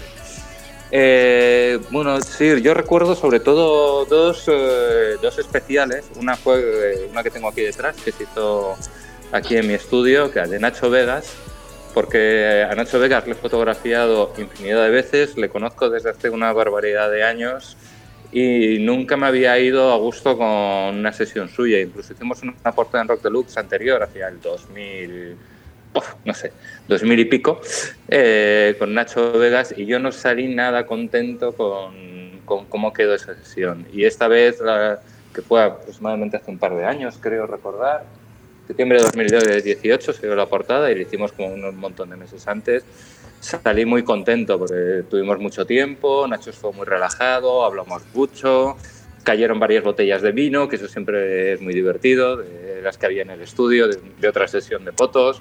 Eh, trabajamos muy suave e incluso terminamos de completar una sesión de fotos que teníamos pendientes de hacía dos años, Nacho y yo, con lo cual fue como bastante divertido. O sea, para mí es como un momento de Mm, eh, conseguí superar una frustración de no conseguir pillar un artista en buena situación, con unas fotos que me, que me resultaran satisfactorias 100% y aquí lo conseguí y creo que refleja mucho al artista. Y luego hay otra que hice con Rocío Márquez, que esa sí que fue muy divertida. Rocío Márquez es otra artista que la quiero mogollón me llevo muy bien con ella, bueno, intento llevarme muy bien con casi toda la gente que retrato y a veces me intento llevar muy mal, pero en este caso era muy bien y que fue un encargo bastante curioso que dijeron vas a hacer una portada y lo vas a hacer con un móvil. Y bueno, presentarte a, la, mm, a que te obliguen con unos requisitos muy estrictos y un montón de limitaciones, hacer una portada de una revista y hacerla con un móvil y que al final salga bien, pues es una cosa de estas que, que mola mucho. Y hacerla con Rocío Márquez, que es una artistaza también, como Nacho Vegas, pues mola ya por dos. Oscar, ¿cuál, tienes tú ahí eh, aunque enmarcada, aunque no la estemos viendo? ¿Cuál tienes por ahí enmarcada?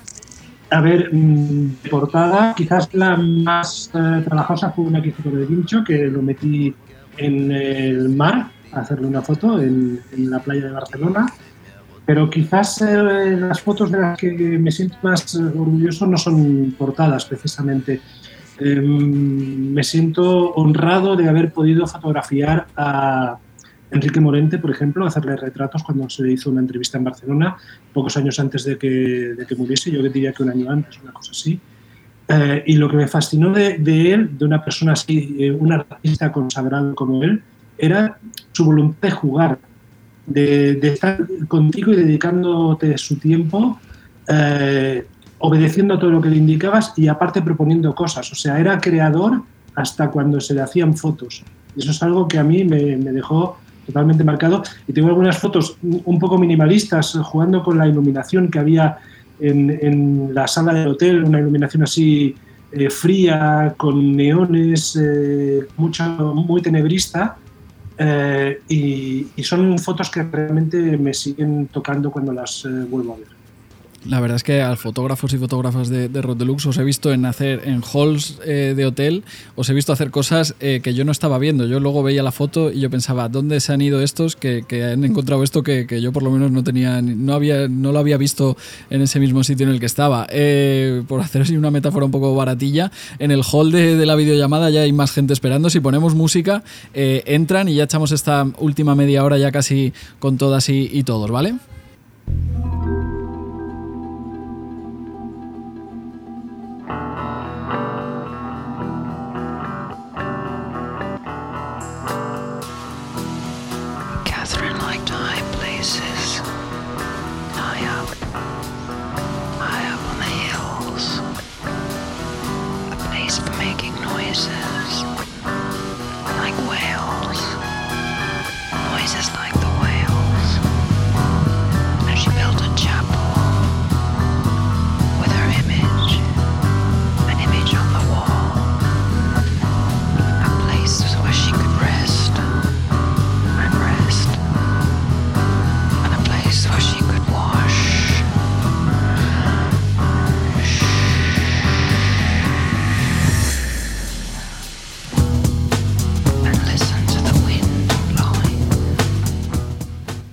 Qué sorpresa, ¿quién se iba a esperar eh, que íbamos a ir mal de tiempo? Eh, yo evidentemente más o menos ya me lo olía, pero había sido un poco optimista y al final tenemos que entrar en tandas de dos, pero me alegro mucho ya de ver por aquí a Marta Pallarés y a Gerard Casado también, colaborador y colaborador de Rod Deluxe. ¿Cómo estáis?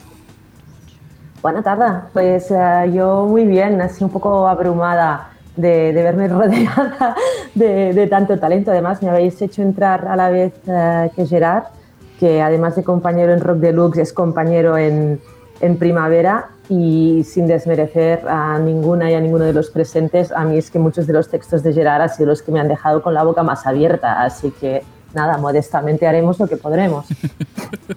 eh, pues vamos a intentarlo. Eh, Gerard, ¿qué pasa? ¿Cómo estás? Bueno, eh, hola, ¿qué tal? Muy contento de ver aquí este mosaico, esta pequeña tribu de, que, que tenemos aquí y bueno, un poco también abrumado por las palabras de, Marta, que claro, ¿qué digo yo? ¿Qué puedo decir? No sé. Pero bueno, más allá de, que la admiración es, mutua con ella y, con todos los, presentes aquí. Gerard, colaborador desde 2009, Marta eh, Payares desde, desde 2012. Ya estamos, estamos ya cada vez más cerquita de, por aquí. Eh, decid algo bonito vosotros, Santi. Es que no os estoy dejando hablar casi. Juan, Santi, eh, tenéis aquí como muchas caras. Eh, decid algo que, por si, que supongo que hace tiempo que nos veis, además. Sí, hace tiempo, pero es que ¿qué podemos decir? O sea, son todos artistas. Entonces, no ¿Más artistas que tú, o o menos? Sí, más. Más, incluso. Sí. Eh, no sé, o sea, es. A ver. Eh, en Rod de Luz lo que hemos tenido siempre claro es que era un, un trabajo colectivo. O sea, aquí Santi o yo podíamos tener las ideas, pero evidentemente estas ideas se tenían que, materializar y para esto se necesitaba las colaboradoras y los colaboradores adecuados en cada momento y para eh, completar cada número, para decidir quién hacía la entrevista, quién hacía una crítica, quién hacía una foto y, bueno, nosotros únicamente tenemos palabras de agradecimiento para toda la gente que ha colaborado en la revista eh, desde los primeros años, desde los años medios y desde los años finales. O sea, el Rod Deluxe eh, es tan ellos son tan importantes como podemos serlo Santi o yo, si es que nos tenemos que dar importancia. bueno, un poco algo, algo tenéis que tener. Eh, Marta, que te hemos recibido con Gerard y con PJ Harvey, que es como ahora haz, lo que puedas. Eh, eh, porque nos has, Exacto. Nos has dicho que, tu primer recuerdo de, la revista era una, has dicho concretamente, portadón de PJ Harvey en el 98. ¿Cómo recuerdas aquello?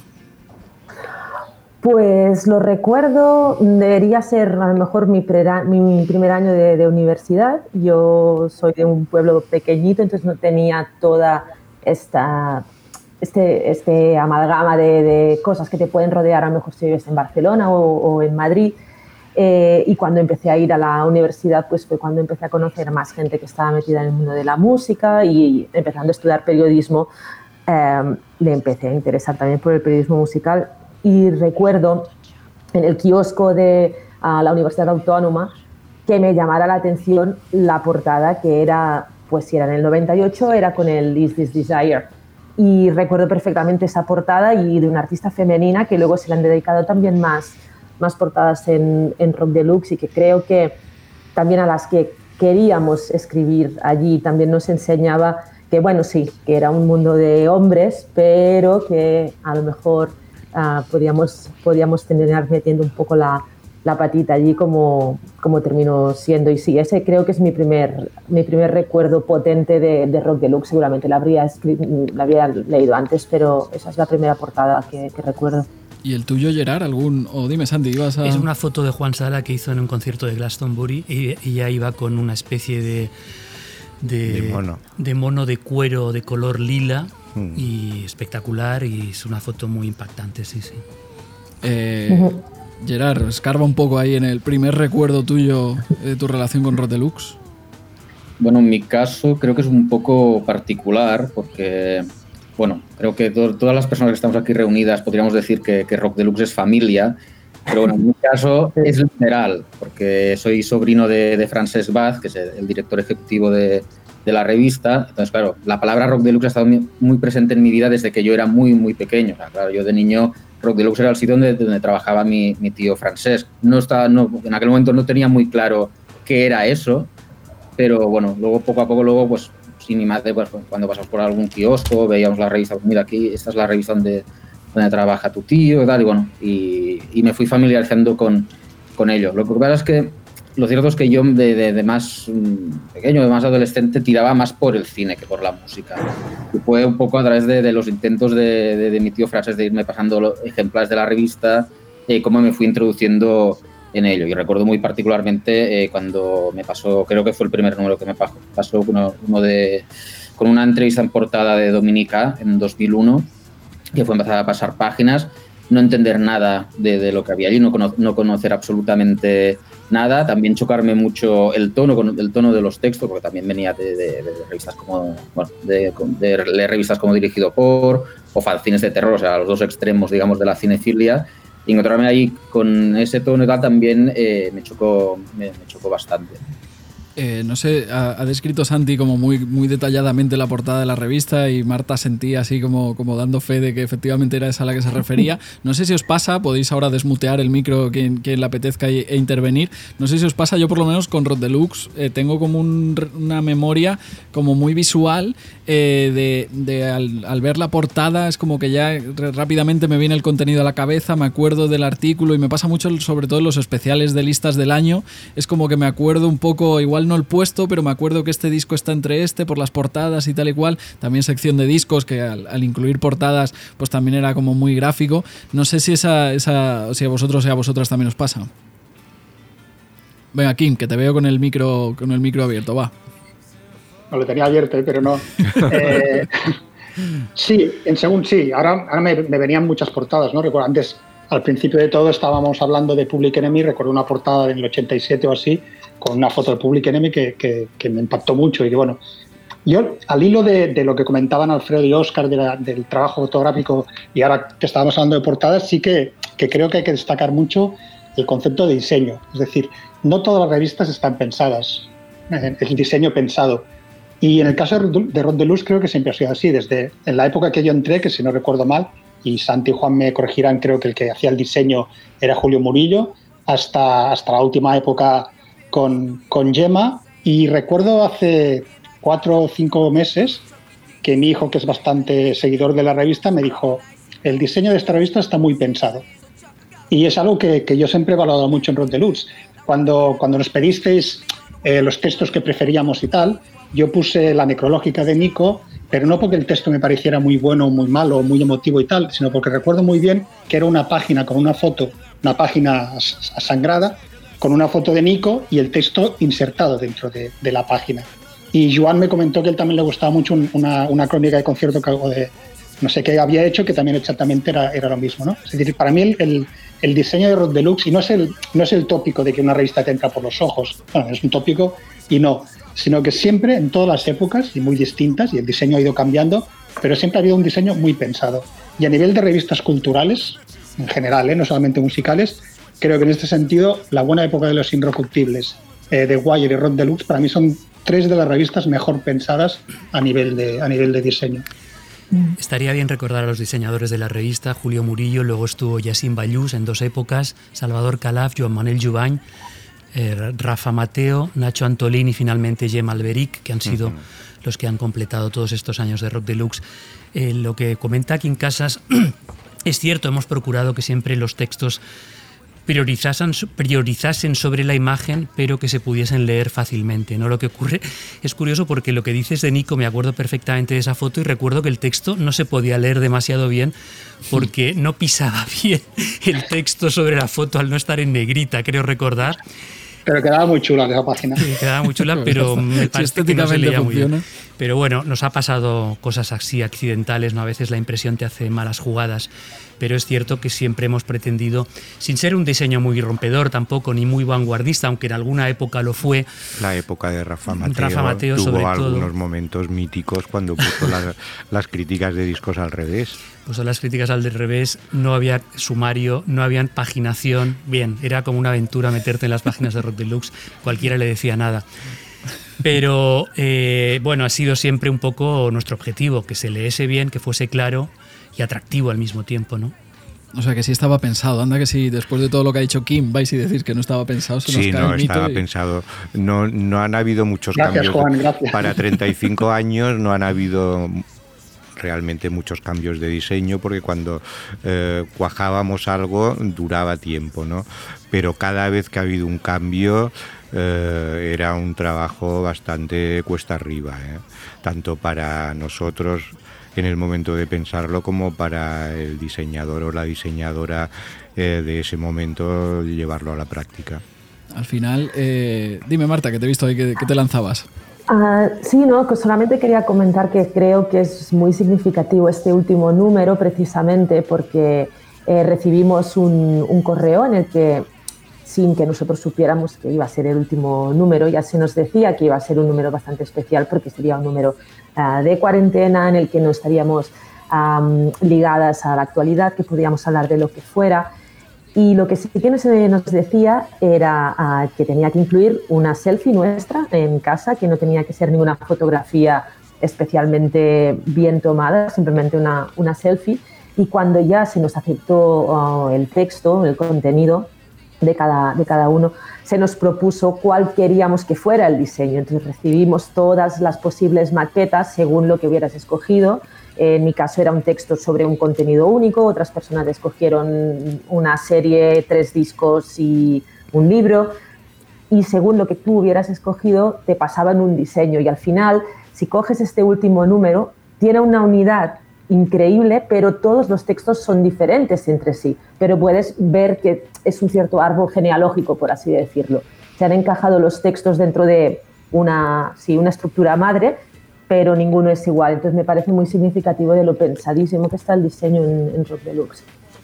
Eh, y ahora ya sí que sí, última tanda de, gente que se nos suma a la conversación y ya cerramos, os saludáis, nos despedimos, lloramos si hace falta, brindamos o lo que sea. Vamos a poner un poco de música y, terminamos ya de sumar a los últimos colaboradores o colaboradoras.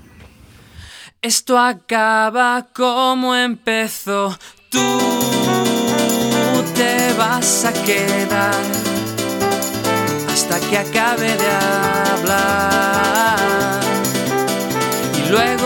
sabrás qué hacer ni yo a dónde mirar y empezaré a divagar.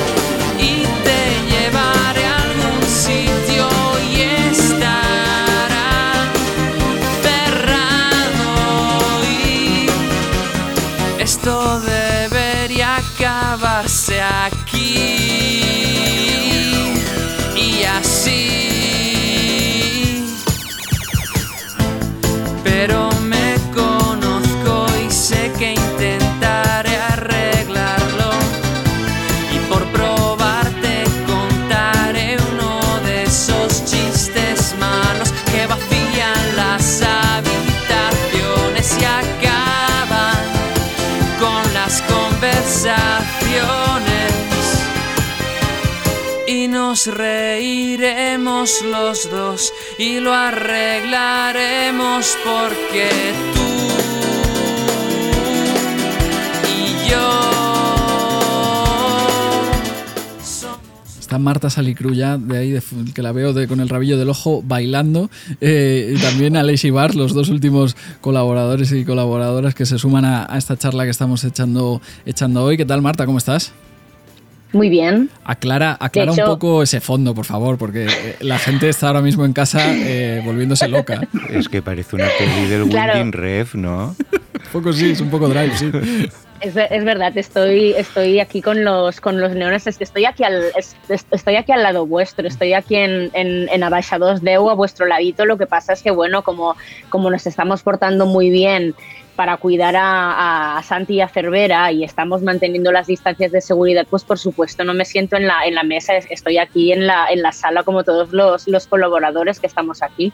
Eh, perfecto, pues aclarado que Marta no vive, no vive en el, en el Bagdad ni, nada por el estilo, es, simplemente el, no, fondo no soy Neon Demon, de momento no soy Neon Demon. Exacto. Marta, seguro que tu casa es muy parecida. Sí. está, inspirada. Eh, ¿Qué tal, Alexi Vars? ¿Cómo estás?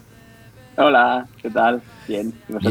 Pues bastante bien, vamos a seguir eh, charlando. Ya no queda nada, nada más nadie por entrar, aunque evidentemente no sois los únicos ni, ni las únicas. Al final, una historia de más de 35 años, eh, joder, pues como si se tuviera que construir sobre 10, 12 personas, apañados y apañadas íbamos. Pero bueno, eh, desde aquí también, joder, un abrazo y, y, un, y, un, recuerdo a todo el mundo que haya participado en la historia de, de la revista.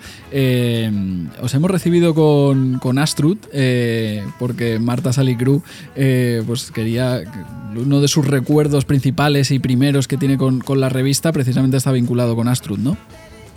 Bueno, si acaso, igual es el como una mayor así como, como autoconciencia de, de, Rock Deluxe, creo, porque por ejemplo, eh, ahora eh, se ha visto por aquí esta portada que, que había de, de, que fue del, del Britpop, ¿no? Que esa también la recuerdo mucho, pero en concreto esta portada de, eh, de Astrud que recuerdo, que es de cuando publicaron Performance, eh, en, bueno, Performance en, en 2004, recuerdo como que había una cierta polémica de no, es que eh, Astrud están en la portada porque, porque Cinnamon, que era el sello, lo ha comprado. Y entonces, en esa época que yo ya empezaba tímidamente en el periodismo musical, recuerdo como ultrajante, ¿no? Porque por un lado, pues eh, Astrud era uno de mis grupos favoritos y por el otro lado tenía mucho respeto a Rock Deluxe. Yo estaba, pues eso, estaba estudiando periodismo y entonces pues también mmm, recuerdo la polémica como que era como muy insultante para, para todas las partes, ¿no? Y, y, además, y además también esta cosa rockista, ¿no? Y esta, estas polémicas que siempre han, eh, que, que, Rock Deluxe ha arrastrado con las portadas. Y entonces, por eso, eh, esa por, cuando empezamos a hacer memoria, pues mira, esa portada, aunque es entre comillas, relativamente, bueno, reciente, ¿no? Porque hace como, como casi 20 años, ¿no? Pero vamos, que digamos que, que no es igual el, el, primer Rock Deluxe que me compré, pero esa portada la recordaba particularmente. Eh, eso ya prescrito. Eh, ¿Queda dinero de aquello de, de aquello de, Cinnamon? ¿Queda dinero, Santi? ¿O nos lo hemos gastado ya? De Cinnamon. No, ni de Balvin tampoco. Tampoco queda tampoco. dinero de aquello. Ya no, no, no los dineros de las portadas no los gastábamos el mismo mes. es que es lo bueno, porque luego sí. a lo mejor te lo reclaman sí, y al final... No, digo yo que si Esto es un cobrado mito. todo el dinero que han dicho que hemos cobrado, yo creo que Rock Deluxe seguiría existiendo. Seguiría existiendo. Sin ningún problema. 20 años más. Sí, bueno, son estos, esta especie de mitos eh, malintencionados eh, o que probablemente otras publicaciones sí que sigan esta política, pero eh, nosotros podemos afirmar, nos creáis o no, que jamás se ha comprado una portada de Rock Deluxe, jamás. Si lo dices tú, Cervera, con lo bueno que eres, Lo digo yo, lo, y te puedo enseñar la libreta de la caixa. y estás acusando a otras publicaciones. Igual es, de rebote lo ha hecho. Es que, igual era, es que yo no sé. Yo que no se quedaba el dinero de las portadas. Santi, responde ahora. Bien. Eras tú que te estabas, que llevabas bolsas de dinero y te las llevabas a tu casa de. No, que han llamado, o sea, lo que, sí podemos afirmar es que, que, han que han llamado de compañías discográficas preguntando cuánto vale una portada. Eh, esto es cierto, o sea, que ya, ya se ve cómo funciona este mundo. Pero que nosotros no hemos seguido el juego también lo es. Nosotros les decíamos lo que vale Messi, entonces ya no podían comprarla. Ya, Exacto, en la época de Astrus ya tú, te veías que lo de Messi iba, iba, iba para arriba. Eh, Alessi Bars, tú, colaborador de, todos los que nos hemos reunido y todas los que nos hemos reunido aquí, has sido eh, bueno, el, último en, en sumarte eh, a la llamada y en realidad a escribir en la revista. En 2018 empezaste, eh, pero bueno, supongo que tu primer recuerdo de Rod Deluxe viene de antes, ¿no? Sí, sí, sí, de, bastante antes. Y en realidad estoy como espectador aquí prácticamente, como fan, más que, más que como me siento un poquito parte ¿no? de, este último tramo. Pero es verdad que yo he vivido Rock Deluxe desde fuera siempre con toda esa mitología ¿no? y esas leyendas que, que, bueno, leyendas, es decir, con, con, todo lo que había a su alrededor, ¿no? como, como parte externa, que también era una cosa como muy chula y muy divertida de vivir, ¿no? Em, yo de, portada, justo repasando en, en, la web, en las portadas antiguas, que es algo que me gusta mucho hacer, o en los especiales cuando vienen las portadas, eso mola mucho. Eh, la primera que recuerdo comprarla y guardarla, seguro que la tengo aún, es tampoco hace tanto, en 2005 creo que fue, eh, de Bright Eyes, eh, la portada cuando sacó dos discos en, en un mismo año. Sobre todo el disco, bueno, uno muy, muy chulo que tiene y que en ese momento está obsesionado y, esa portada, vamos, la compré y la leí, la releí y no sé, me, gustó.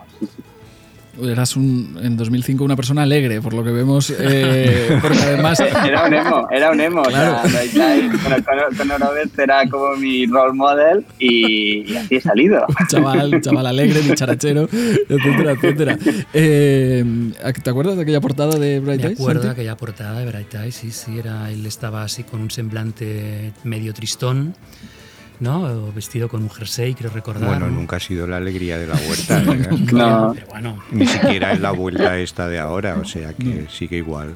Sí, sí, era, era, una estética totalmente emo. Llevaba, me acuerdo que llevaba como, como una cuerdecilla, como a modo de collar en el cuello. O sea, no podía ser más 2000, más, bueno, sí, como The OC, ¿no? Todo este rollo de, de series de los 2000 que, que llevaban como la estética y yo qué sé, me acuerdo muchísimo de eso. Y luego pues he ido, creo que desde entonces y seguramente un poco antes, la he ido comprando prácticamente todos los meses o casi todos los meses, va por épocas y tal, pero siempre hay como esa, esa cosa y, y sí que estoy de acuerdo en que al menos yo haberlo vivido desde fuera, ¿no? Había esa cosa de validación, ¿no? De, de tu propia opinión que era como, como muy guay, ¿no? Sobre todo dedicándote al periodismo musical pues en otras revistas, en otros medios. A mí yo recuerdo perfectamente cuando empezaba a hacer las listas ¿no? de lo mejor del año en, en Indiespot, que es la web que, que yo, bueno, pues monté en, en, su momento. Y yo me acuerdo muy claramente del primer año que hicimos listas en Indiespot, eh, cuando las teníamos hechas y, y publicadas, pues cuando llegó la Rock Deluxe y vi que coincidían los dos primeros discos y para mí eso fue como, ostras, ya está, o sea, bien, ¿no? Estoy en el buen camino. Eh, y quizá por eso he seguido dedicándome a esto, vete a saber. Pero me acuerdo que fueron los discos de Portishead y de, y de Vampire Weekend y, perdón, ¿eh? pero es que era como una cosa muy guay que siempre recuerdo. Dice Santi que os copiaban. Estábamos esperando tu lista, Leish, para cerrar la nuestra. Eso nunca lo supiste. Eso es, eso es. Bueno, mira, pues sale Vampire Weekend eh, de aquella lista de, 2000, de 2008. Al final, eh, aunque ha sido el último en sumarte, te dio tiempo a hacer una portada precisamente de, Vampire Weekend, que es, lo que estamos escuchando ahí, ahí de fondo. Eh, Marta Salicru me comentaba un poco así de recuerdos de la revista también. portada pues hecha por, por ella, de la Casa Azul y además no sé el adjetivo que has usado en el correo, eh, intensísima o ¿cómo, has dicho, algo así, eh, has, añadido un, adjetivo a la entrevista que no recuerdo y que me ha llamado la atención. Sí, bueno, fue una entrevista muy, muy intensa porque, bueno, justo Eh, o sea, si la primera portada que hice para, para, para Rock Deluxe fue justamente a, Damon Albarn, que fue una entrevista mm, desastrosa porque mm, Damon fue bastante, fue una entrevista presencial que la hicimos en un, en un hotel cercano al, al, al forum. Y esa entrevista, pues, o sea, lo que recuerdo más era, pues, que, que le vi la hucha a Damon Albarn porque entró que parecía, parecía el, el 2D de, de, de, gorilas, o sea, no pare, parecía la caricatura de, de, él mismo. Y en cambio, pues, la entrevista a Guillem Milky Way, eh, fui a, a, San Cugat, donde vive él, fuimos a la cafetería, me vino a buscar a la estación del ferrocarrils, mmm, o sea, me enseñó un poco su barrio, tal. Y, bueno, pues eso, mantuvimos una conversación bastante intensa, luego intercambio de WhatsApps, cosas así como, mmm, vamos, que fue muy intensa y, claro, pues eso dio, dio gusto hacer una, una, portada así, que no pues con una entrevista de, de 20 minutos en la cual pues con, con Damon Albarn, su hucha y el diente de oro, pues, pues apenas pude penetrar el ser humano que había atrás de la... De la de la, de la coraza, ¿no? Eh, solo recuerdo ver al ser humano que había detrás cuando le mencioné a, Bobby Womack que, que, acababa de, morir y que, y que, él había producido y que habían tenido mucha relación. Y en cambio, pues la entrevista a la Casa Azul, al contrario. Y bueno, como decía antes Marta Pallarés, pues claro, después de la entrevista a, a, a Guillermo eh, recibí llamadita, llamadita de, de Santi de, de aprobación y bueno, pues eso siempre siempre era emocionante. Coincidía también con lo que he mencionado antes de Sire de Fez, que yo al principio cuando iba a la redacción de Rock Deluxe, o sea, me ponía a sudar, pero una cosa mm, como bastante inusual en mi metabolismo y en cambio pues la llamadita de aprobación pues bueno era un pequeño momento de, de alegría. Al final hemos vuelto a lo del miedo y los sudores, que parecía, digo, ya se nos habrá olvidado, quedará un final así como más plácido, al final ha vuelto a salir. ¿eh? No, es que en esa entrevista además Guy Milky Way se destapó mucho, era un disco que además es un disco que a mí me gusta mucho porque es un disco con unas letras realmente bueno, sobre los problemas de los matrimonios cuando llevan mucho tiempo juntos, ¿no? Entonces, eh, todo eso está muy bien vehiculado en la entrevista que le hizo Marta y él habló con mucha franqueza de cosas que normalmente los músicos no, no acostumbran a decir, ¿no? Y entonces, pues eh, fue muy humana y estuvo muy bien. Sí, sí, a mí siempre me ha gustado generalmente eh, felicitar o decirle a los colaboradores lo que nosotros hemos considerado que estaba bien, ¿no? Es como no es que se haga una recompensa porque no lo es, pero es que también es un, sentido para nosotros de orgullo y de admiración ver que realmente vamos a publicar algo que nos gusta a nosotros, ¿no? que, nos, que nos conmueve o que nos emociona y entonces eso sabemos que a la gente también le va a gustar. Eh, ya que hemos entrado en, en, terreno así, otra vez medio, medio polémico, medio rosa, eh, Alex me comentaba bien, eh, bueno, que hemos estado charlando, su primer intento para escribir en, en Rod Deluxe, y ahora si queréis todas y todos, pues contáis si, si a la primera fue la vencida, hubo que, hubo que intentarlo un poco más, pero Alex Ibas me comentaba que hizo un primer intento pues, eh, poco, poco exitoso y que no, que no llegó a ningún puerto, ¿no? En, en 2011, imagínate. ¿Dónde está ese correo? ¿Ese correo no, dónde está? Pero enviaste un mail.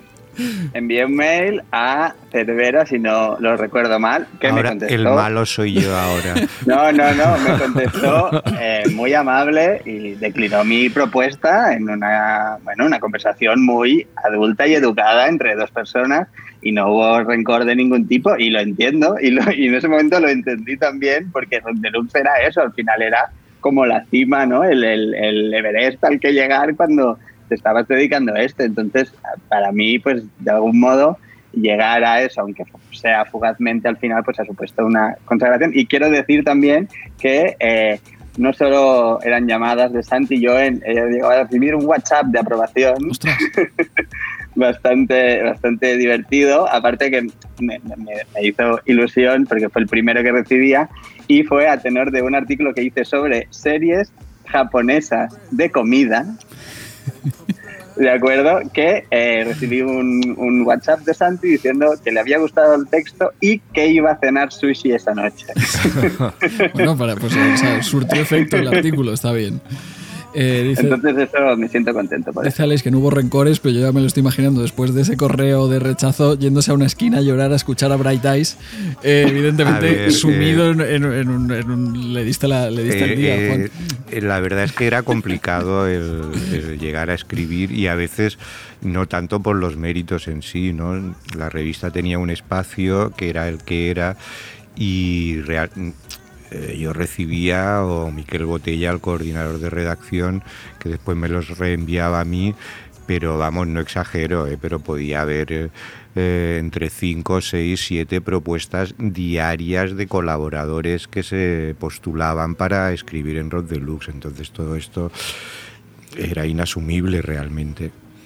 Pues nos hemos juntado unos cuantos de los que al final sí. Dime, dime, Santi. No digo que ahora que ha citado a Miquel Botella, que es el último coordinador de redacción que ha habido, estaría bien citar también a todos. Empezó Nando Cruz, siguió Xavi Cervantes y acabó Miquel Botella. Y con estos completamos. Y una etapa fugaz de Miguel Martínez. Es verdad, perdona, me había olvidado Miguel Martínez, que estuvo entre, entre Xavi Cervantes y Miquel Botella, efectivamente.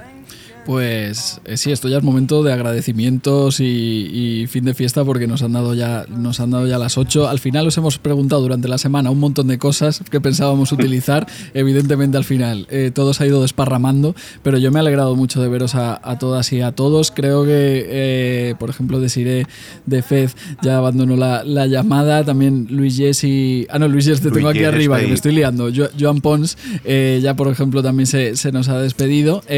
Abríos los micros y, nos despedimos, si, os parece.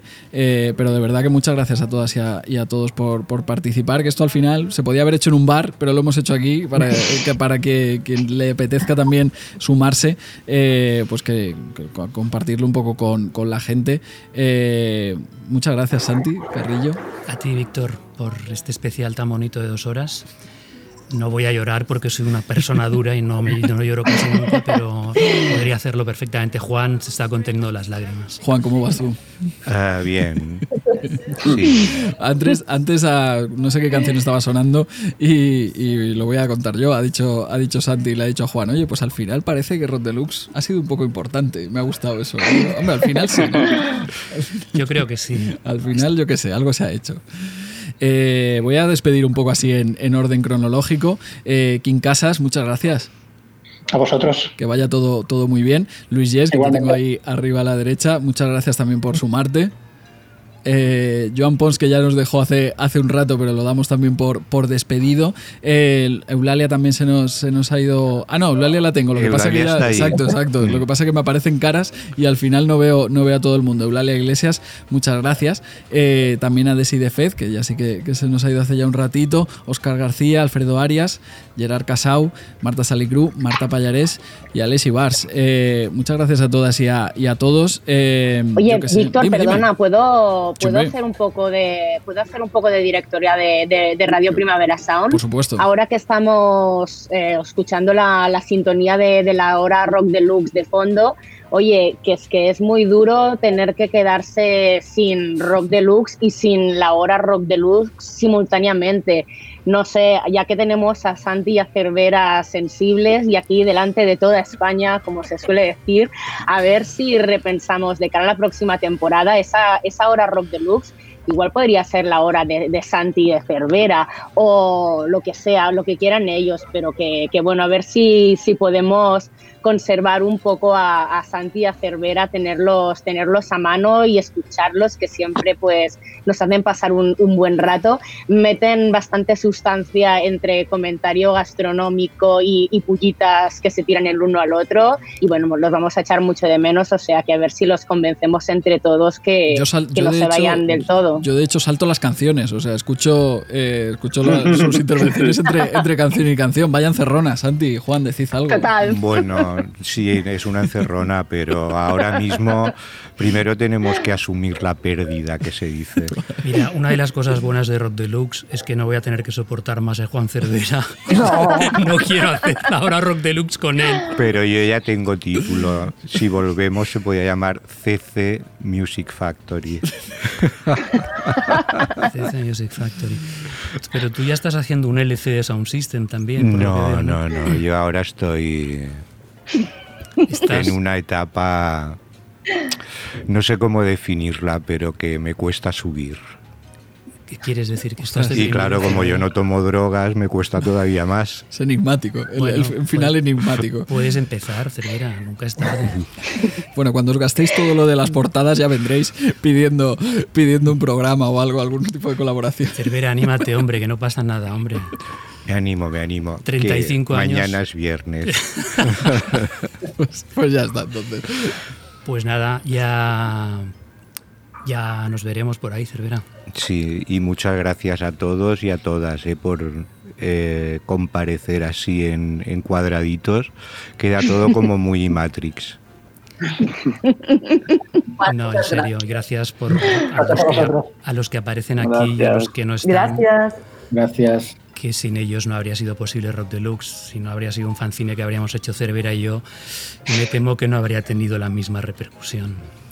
Así que muchas gracias por vuestro trabajo, vuestro esfuerzo y bueno, por toda la dedicación, las horas, en fin, todo el enorme trabajo realizado para Rock Deluxe. Yo no voy a decir nada más porque lo voy a, lo voy a estropear, así que lo vamos a dejar aquí. Eh, muchas gracias a todas y a todos por estar ahí al otro lado. Eh, nos vemos donde sea, nos leemos o hacemos lo que sea. ¿Vale? Chao, chao, chao. Hasta luego. Hasta luego. Adiós. Adiós. Adiós.